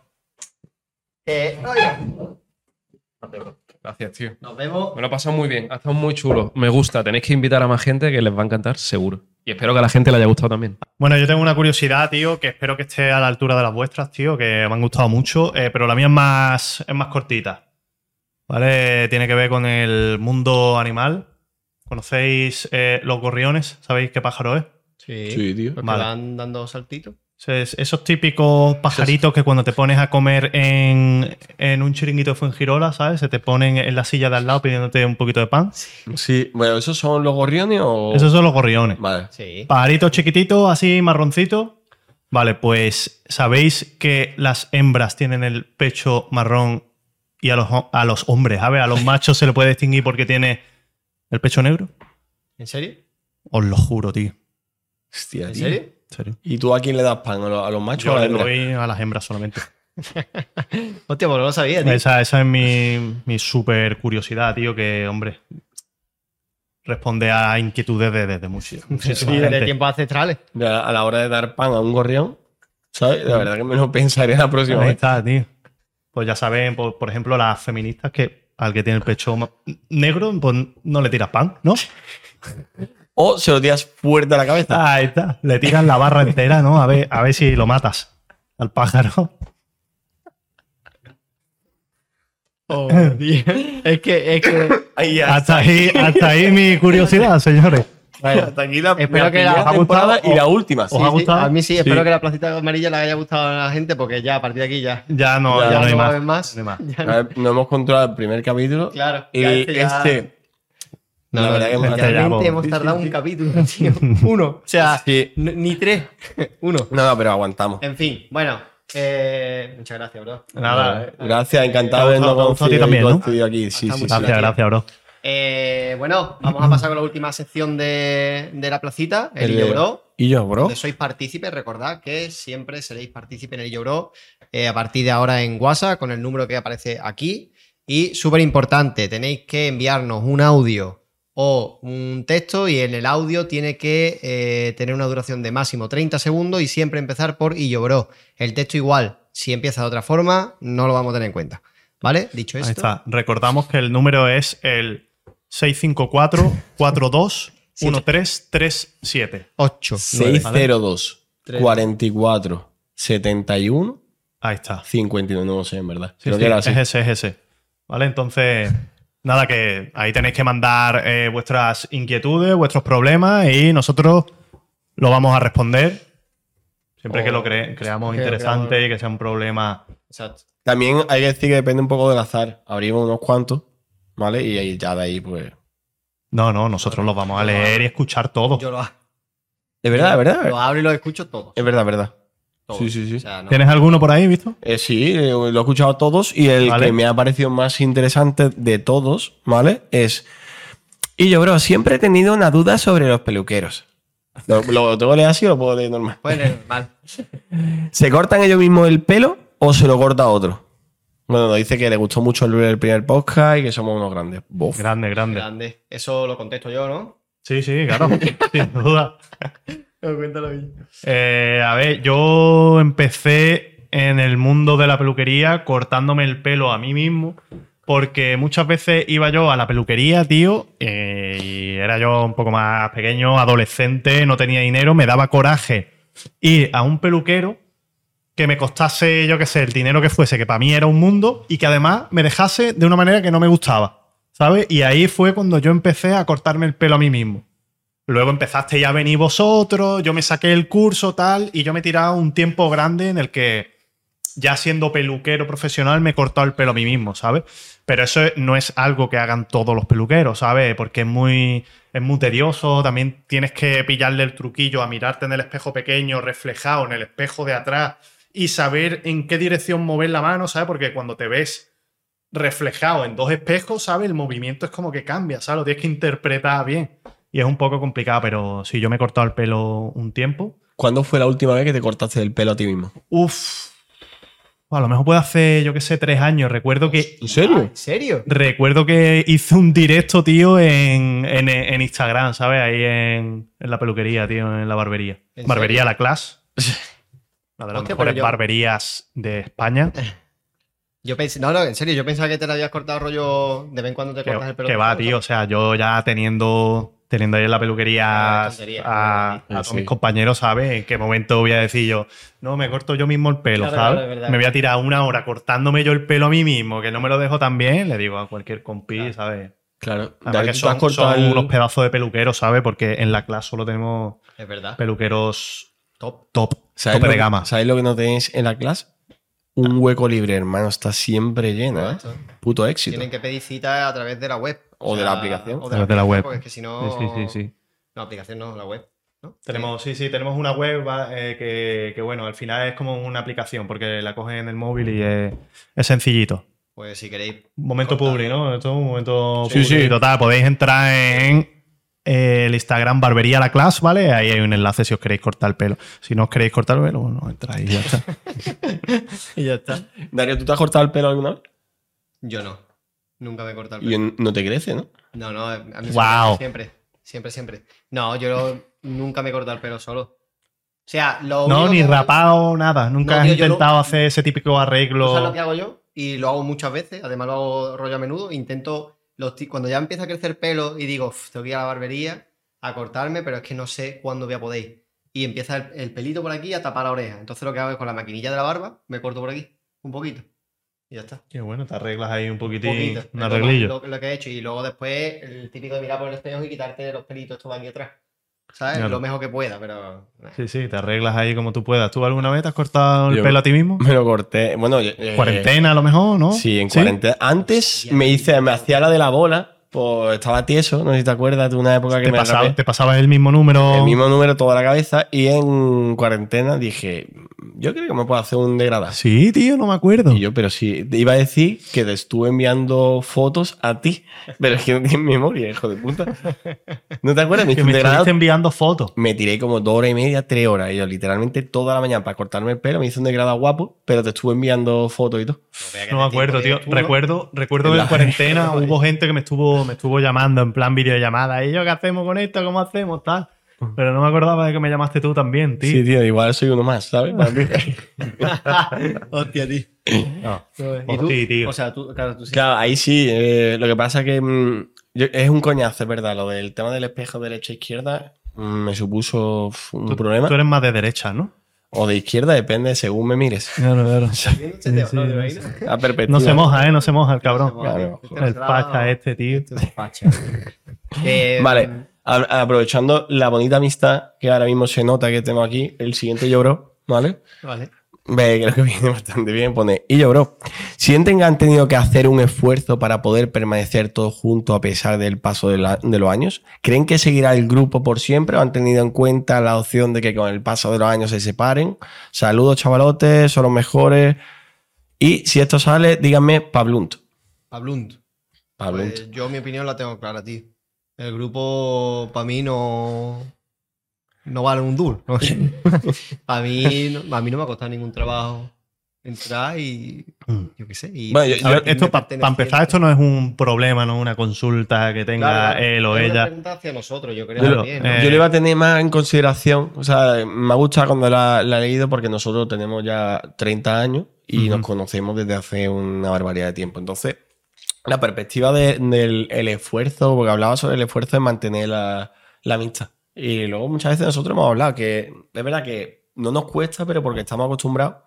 ¿Qué es esfuerzo por mantener la Claro, amistad? es- yo creo que más que fuerte es una responsabilidad. Siempre lo hemos dicho. Es que mante- A ver, para es que- mantener algo tienes que tener muchos refuerzos.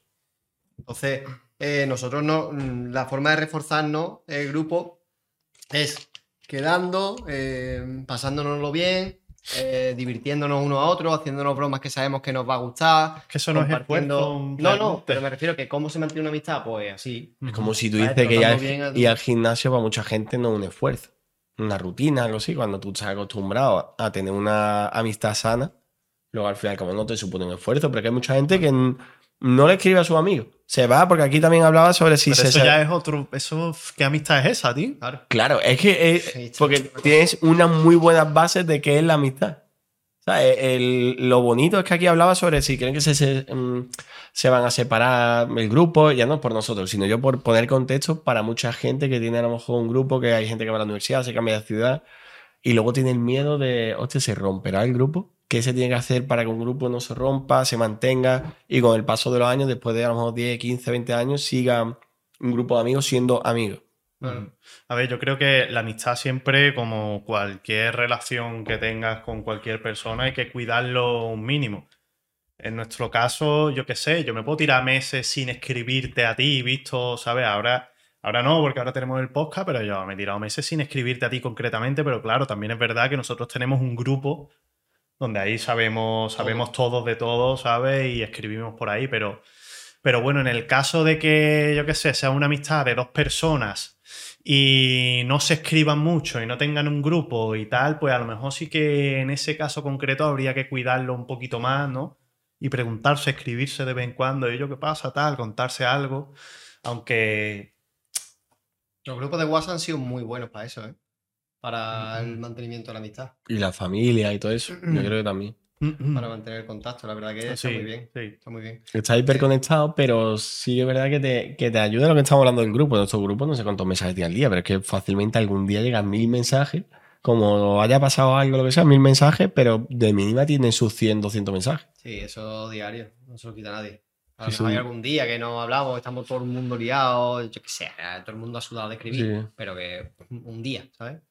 Yo intento escribir todos los días, que sea todo pesado. Ah, De vez en cuando yo empiezo a poner noticias, noticias, noticias, en plan, mandar cosas. Nadie me responde, me da igual, ¿sabes? Pero yo en plan, ellos, seguro que alguno lo ve, ¿sabes? Y ya está. ¿Tenemos otra por ahí? No hay más, nadie más ha escrito. Ah, cabrón. Me ha escrito millones. ¿eh? Vale, este más larguito, vale, dice, yo, bro, tengo un problema. Aquí ya empiezan los problemas. Yo quería darle un poquito Vale, más de Vale, vale, vale. soltura al principio. Dice, yo, bro, tengo un problema. Terminé con mi ex hace más de un año. Fue duro, pero la- eh, lo superé. Por cosas de la vida hemos vuelto a hablar y salir. Lo que él no supo es que yo le terminé porque la embarré. ¿Cómo? La embarré, me imagino que será Latinoamérica, no quiero entrar en el perfil, pero me imagino que será, le fue infiel, ¿vale? Y, me- y dice, y me metí con otro hombre, me sentí tan mal y la relación estaba tan quebrada en ese entonces que simplemente le dije que estaba mejor sin, sin mí, ¿vale? Dice, el mismo día que estuve con el otro hombre terminé la relación.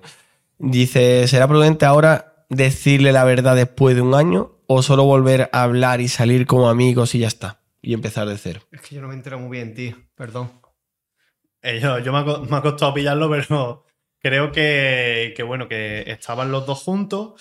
eh, ella le fue infiel, le puso ella a él una excusa de que no quería seguir con él por otro motivo, y luego al tiempo, como que han vuelto y ella no sabe si, si decirle la verdad de lo que sucedió o seguir como si ¿Qué no hubiese pasado. Que se lió con otro. Sí. Sí. En el periodo de. Le de- puso los cuernos. Darío, imagínate que, mm, ¿Cómo o sea, que? esta relación, hubo la chica, me entiendo que es una chica. Está con un chico, de repente le pone los cuernos, le dice, mira, mm, vamos a dejarlo que... me-". Ella se sentía muy mal, no le dijo la verdad, le dijo, yo creo que estás mejor sin mí. ¿Podemos, Ah. ¿podemos decir su nombre? Es que no... Ah, que, que le puso los cuernos y, y por eso lo dejaron, ¿no? O sea, por eso lo, lo dejó, pero sin decirle el porqué. Claro, ah, claro. pensaba que era en el periodo en el que no estaba. No, no, no, no. no. Ah, vale, y ahora aún empezó a volver a salir, a hablar, ¿vale? Y ella tiene la duda de coger y si decirle, oye, por cierto, cuando lo dejamos fue por este motivo, porque te puso los cuernos, o simplemente hacer como si nada, no decirle nada y seguir.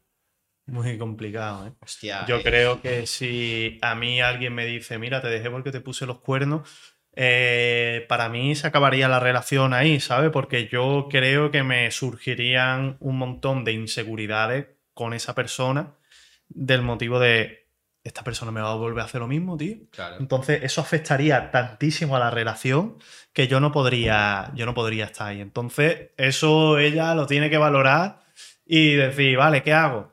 ¿Le soy 100% sincera y honesta y se lo digo y que él tome la decisión, ¿sabes? Conociendo toda la verdad.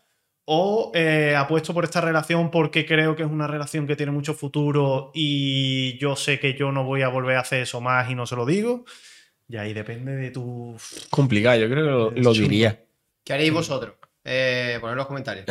No, pero es complicado porque realmente si, si ya has dejado, mm, ya, ya como que lo tienes aceptado que esa relación no sigue. Y si quieres realmente darte una oportunidad con esa persona, debería empezar limpio. Que no es una piedra en el camino en mitad de la relación, sino que la has dejado y has pasado un tiempo sin estar con esa persona y te estás dando otra oportunidad después. Que menos que coger y decirle. Como si tú le dices, mira, yo en el tiempo que no está contigo, está con otras personas. Ya. ¿no? Y empezar sí, es limpio distinto, sin, es distinto. sin distinto porque- todo el lastre, sin. Pero claro, asumiendo que a lo mejor te va a decir, oye, pues estoy en mi capacidad de elección de no quiero estar contigo. Yo, yo, si fuera él, eh, me gustaría saberlo. Porque me gustaría no estar en esa relación, me sentiría engañado. Claro. Entonces, ahí, mí- ahí está el dilema de ella. Claro. Que ya su, en su subconsciente o su inconsciente ella va a saber que tiene muchas papeletas de que si ella le dice eso, lo acaben dejando, tío. Claro. Pero es que tarde o temprano yo creo que eso es insostenible, tío. Si ya, si ya está ¿Tú, dudando. crees, ¿Tú decir- crees que no? ¿Crees que alguien que pone los cuernos no puede llegar a tal punto de arrepentimiento de Sí. no volver a hacerlo Nah, sí. y que la relación que tiene pueda ser el apoyo? Sin decírselo. Sí. Sí, puede ser, claro. Lo que pasa es que me parece de mala persona. No me parece, a mí no me parece bien, la verdad. Claro, yo creo que sí, que puede ser, pero que. mm, pff, es que para mí me parece de mala persona, tío. Yo eso no. Eso diría, tío, no sé. Mm, Claro. Pero es que muchas veces a lo mejor tu perspectiva de la relación no es la de la misma que la otra. Creo que en el otro mm, capítulo de La Placita Amarilla eh, dijimos, estuvimos hablando sobre el tema de las perspectivas de las relaciones. Que cada uno entiende si se conciben hoy en día relaciones abiertas, que menos sabe que dar opción a que cada, en cada relación hay mil maneras de interpretarse. Claro. O sea, lo de digo lo de, por lo de mala persona, que no tiene por qué serlo, realmente.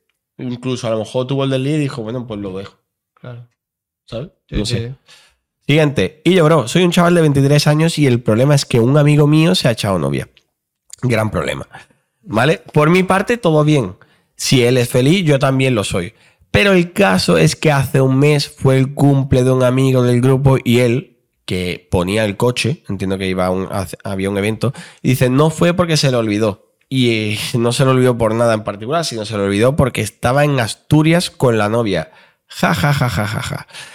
Y bueno, ah, eso es lo que nos dice.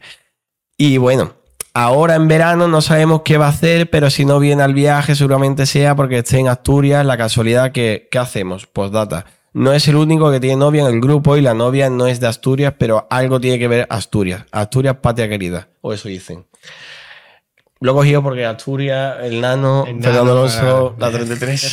Yo creo que ese, el novio La verdad que no me interesa nada, simplemente quería decir. No, la pero 33. Es, es buen tema. ¿eh? Vamos, eh, pasa No, sí, mucho. sí. Hay grupos de amigos en los que hay algún colega eh, que, que no sabe conciliar bien la, eh, la relación con su pareja y la relación con sus amigos y dividir el tiempo de forma sana. Eso, eso pasa en todos los grupos de amigos. O es muy común, tío. Y todo el mundo tiene algún amigo que le, que le sucede. Entonces, pues es difícil, tío. Eh, yo hablaría con él. Yo hablaría con él y le diría, Guillo, acabas de empezar, entiendo que ahora mismo estás súper enamorado, pero El cumple tu amigo, no te olvides. eh, exactamente, tío. Y si se le olvidó el coche, es porque él tenía una parte responsable en esa sorpresa, ese plan o lo Lo que fuese. importante no es el coche en sí, lo importante es que no has ido al cumple de tu amigo, ¿sabes? Por estar con tu pareja. Que se le ha olvidado. Esto es algo que siempre pasa, tío. Ciertas edades, tío, tú tienes a tus amigos siempre ahí, eh, sabes que van a estar siempre ahí, estás muy acostumbrado a tus amigos y lo nuevo es tu novia o tu novio, ¿sabes? Entonces mucha gente dice, hostia, qué guapo esto, tío, ahí con mi novia, tal. Y, claro, mm, claro, como esto es nuevo, estás siempre con tu novia, quieres estar, ¿sabes? Y se olvidan de, de lo que estábamos hablando antes, de cuidar un poco la relación. Pero yo creo que es normal, tío. Es algo que al final, con el tiempo, tienes que ir aprendiendo y ya está. Yo siempre me he acordado que cuando ha pasado esto en el grupo, ¿sabes? En nuestro grupo, que también ha pasado, yo siempre lo he mirado desde una perspectiva más flexible, ¿sabes? En plan, y yo, se acaba de echar novia, tío, es normal, ¿sabes? Que no nos está olvidando o no está viniendo tanto a nuestros planes porque acaba de empezar a salir con la novia, tío, es normal, dale un tiempo, ¿sabes? Sí, pero hay gente que. Hay gente que, no lo lleva al extremo, ¿sabes? Y ahí ya, pues sí, sí es verdad que hay que decirle, escúchame, ¿qué pasa? Claro, claro. Vale. Así que yo hablaría con él. A lo mejor ahora mismo no, pero.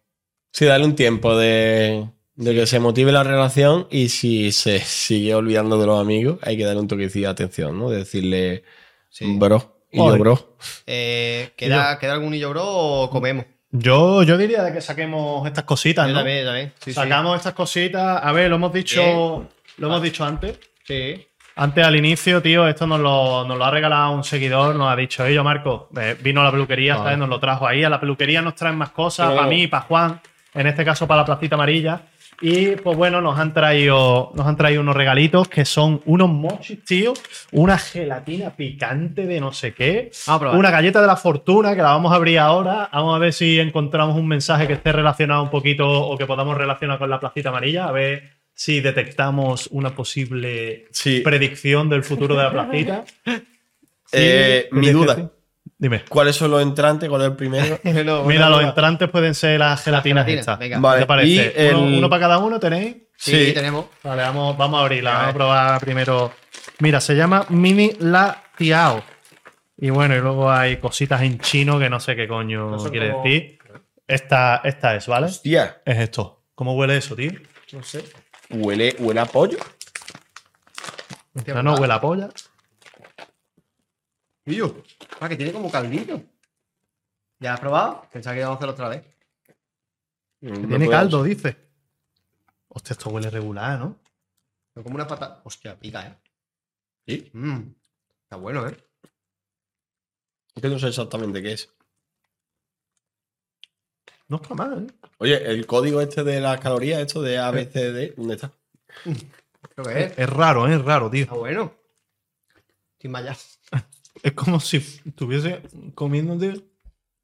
El filito del pollo pasado al día siguiente.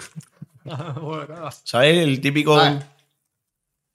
Vamos a otra cosa, ¿no? Un cacho, un cacho de cartón mojadillo Mm, picante. mm. Pero está bueno. Pero tiene algún sabor a algo de, de comida china. No está mal, tío. A ver, Es como. Tiene un toque agridulce, ¿no? ¿Esto, ¿Esto qué coño es? ¿Lo abrimos? Sí. Pasamos al siguiente plato. Sí. Vamos a ver, de esto hay uno solamente, ¿no? De los mochis, tío. Sí, a ver. Hostia, esto es como una, especie de, de torta de mantecado. Ah, no, esto es un mochi, tú. ¿Sí? No, un mochi, no, un dorayaki. Ah, hostia. ¿Cuál es el postre? Ah, pues Dorayaki, puede ser el postre. señores. Eh, hostia, ¿de qué me dijo que era esto, tío? Mochea. ¿Abro mocho primero? No, Sí, esto sí. es abierto que me da. Ah, vale, esto está abierto ya, vamos. No manches, bro, está todo limpio. Hostia, que esto tiene una mala pinta, tío. Espérate, a ver. Textura bien. Parece que. No tiene demasiado sabor. Parece que. Dátil, ¿no? ¿Lo de dentro o qué? ¿Sabéis distinguir qué es? Coco. ¿Coco? Nah, eso no es coco, bro. Coco. ¿Qué has visto? Eso, eso lo que tiene dentro es algún fruto seco. A lo mejor el, la Vale. masa esa tiene algún toque de coco, pero ¿Dátil? ¿Cómo se llama, tío? Esto. es alguna fruta resecada. Pasas no son, ¿no? Por ahí. Ver si lo adivina. Pasamos, pasamos los mochis. Mira, lo voy a abrir. Madre mía, qué malo está esto, tío. Sí. A ver. Y yo, pues a mí me ha gustado. Está, pero la textura, la textura. El sabor está bien, pero la textura Sí. es un cacho de cartón mojado, tío. Y ya después del de este no tengo. Tengo muchísima pringue. Vale. Rompe el. Ahí está. Boquea. A ver los mochis. Son mochis que, como dices antes, o decías antes, no son fríos, ¿no? No Sí. son fríos, tío. Son como un- una especie de pastelito. A ver, tío. No vea, ¿no? Esto es del AliExpress, tío. Y yo es que. Vaya paranoia, Esto ¿no? nos, nos lo han regalado chico que se llama, se llama Antonio, tío, del AliExpress de. Esto está en el AliExpress de, de Plaza Mayor, tío. Esto es una gominola. Y yo, textura, textura guay, ¿eh? Bien, mira. Y yo, y yo. Me gusta, ¿eh? ¿Y? Tú estás poniendo una cara, Darío, de que creo que no te gusta mucho, ¿no? No, mucho sí. Me veo con una cara en plan. A mí sí me gusta, tío. Me gusta sobre todo por la, por la textura, tío. Vale. Hacer el top 3. Carajo, está bom. Top 3. Eh, espérate que falta. Bueno, ver, Me voy a terminar porque me, me da cosilla tirarlo, pero bueno, Hostia, que traía. De hecho, yo es que me lo voy a comer, ¿sabes? mejorable. Traía. ¿Esto qué es? ¿Una Ah, no. estampita? No te lo comas. Y yo, Yo está el agua aquí. ¿eh? lo perdido. Que, mm, Señores, un, un top 3. Hacemos un top 3, como has dicho tú. Venga. Yo pondría, sin duda, en el top 3, abajo del top, pondría el cartón mojado este, tío. ¿Sí? Sí, a Muy mí no me ha gustado nada, está malísimo. La textura es comerte de, verdad un cartón, un cartón que no le pegas un bocado y no se termina de deshacer. Eh, de sabor no está mal, pero eh, son, como, son como tiras pequeñas, ¿sabes? Como unos Eh, risquetos raros, ¿sabes? sí. Pero blandos. Luego el, el pastelito ese que está relleno como de un Mm. fruto seco para mí. Y los mochis, los mochis están buenos, ¿eh? Me han gustado, me han gustado los mochis. Pues te lo hago al revés, hermano. ¿Sí o qué? Te lo ¿Los- juro. ¿Los mochis abajo del? Es un no mochi. bien, bro. Yo hago lo mismo que he visto, ¿eh? Eh, El pastelito este a la mitad y esto y arriba. primero tío. Pues ya ve, mejor para mí, me como yo los mochis, tío. Sí, sí. De hecho, el mochi que no me ha gustado. O tío. sea, ¿pondríais eso arriba del todo? Eh, Bro, es que me encanta, tío. yo el exceso de, de edulcorados aquí que trae el mochi me da. Mm, No me gusta. Está muy bueno, tío. Y ahora, también tengo una cosa. No sé qué me estoy comiendo con esto, ¿eh? O sea, Ya, no sé lo que es, pero lo han condimentado. Entonces. No sé. Mm. Está rico, me gusta. Vale. Bueno, Bueno, señores, vamos a abrirlo, ¿no? A ver qué. Fortune Cookie. Es el único, por cierto, hay que mencionar que es el único que tiene algo, algo legible. ¿Te imaginas que viene en chino? Sí, es que esto no. Escúchame, si viene en chino, me parto el culo, ¿eh? Bueno, vamos a ver, a ver, eh, a ver si A ver, podemos relacionar la predicción con algo que vaya a pasar aquí en, en la placita. ojalá ponga la 33. Ah, mira. Oh, bien abierta ya. Bien ¿Sí o abierta. Sí. Bien abierta. Cuidado, ¿eh? ¿Te tiene que comer la Hay galleta? que romperla. Si no, no, no sale bien el mensaje. Ay, ay. Ay, ay, Oh, ay. perfecto. Perfecto, bro. ¿En español? Bueno, ahora veo. Bien chino, ¿no? En chino. Mira, no- nos, va, nos va a venir muy bien, tío. En español. Aprende de tus errores. En serio. Escúchame, mira la imagen cómo la hemos mejorado. Sí, sí. Está- está- Estamos en proceso, estamos en proceso.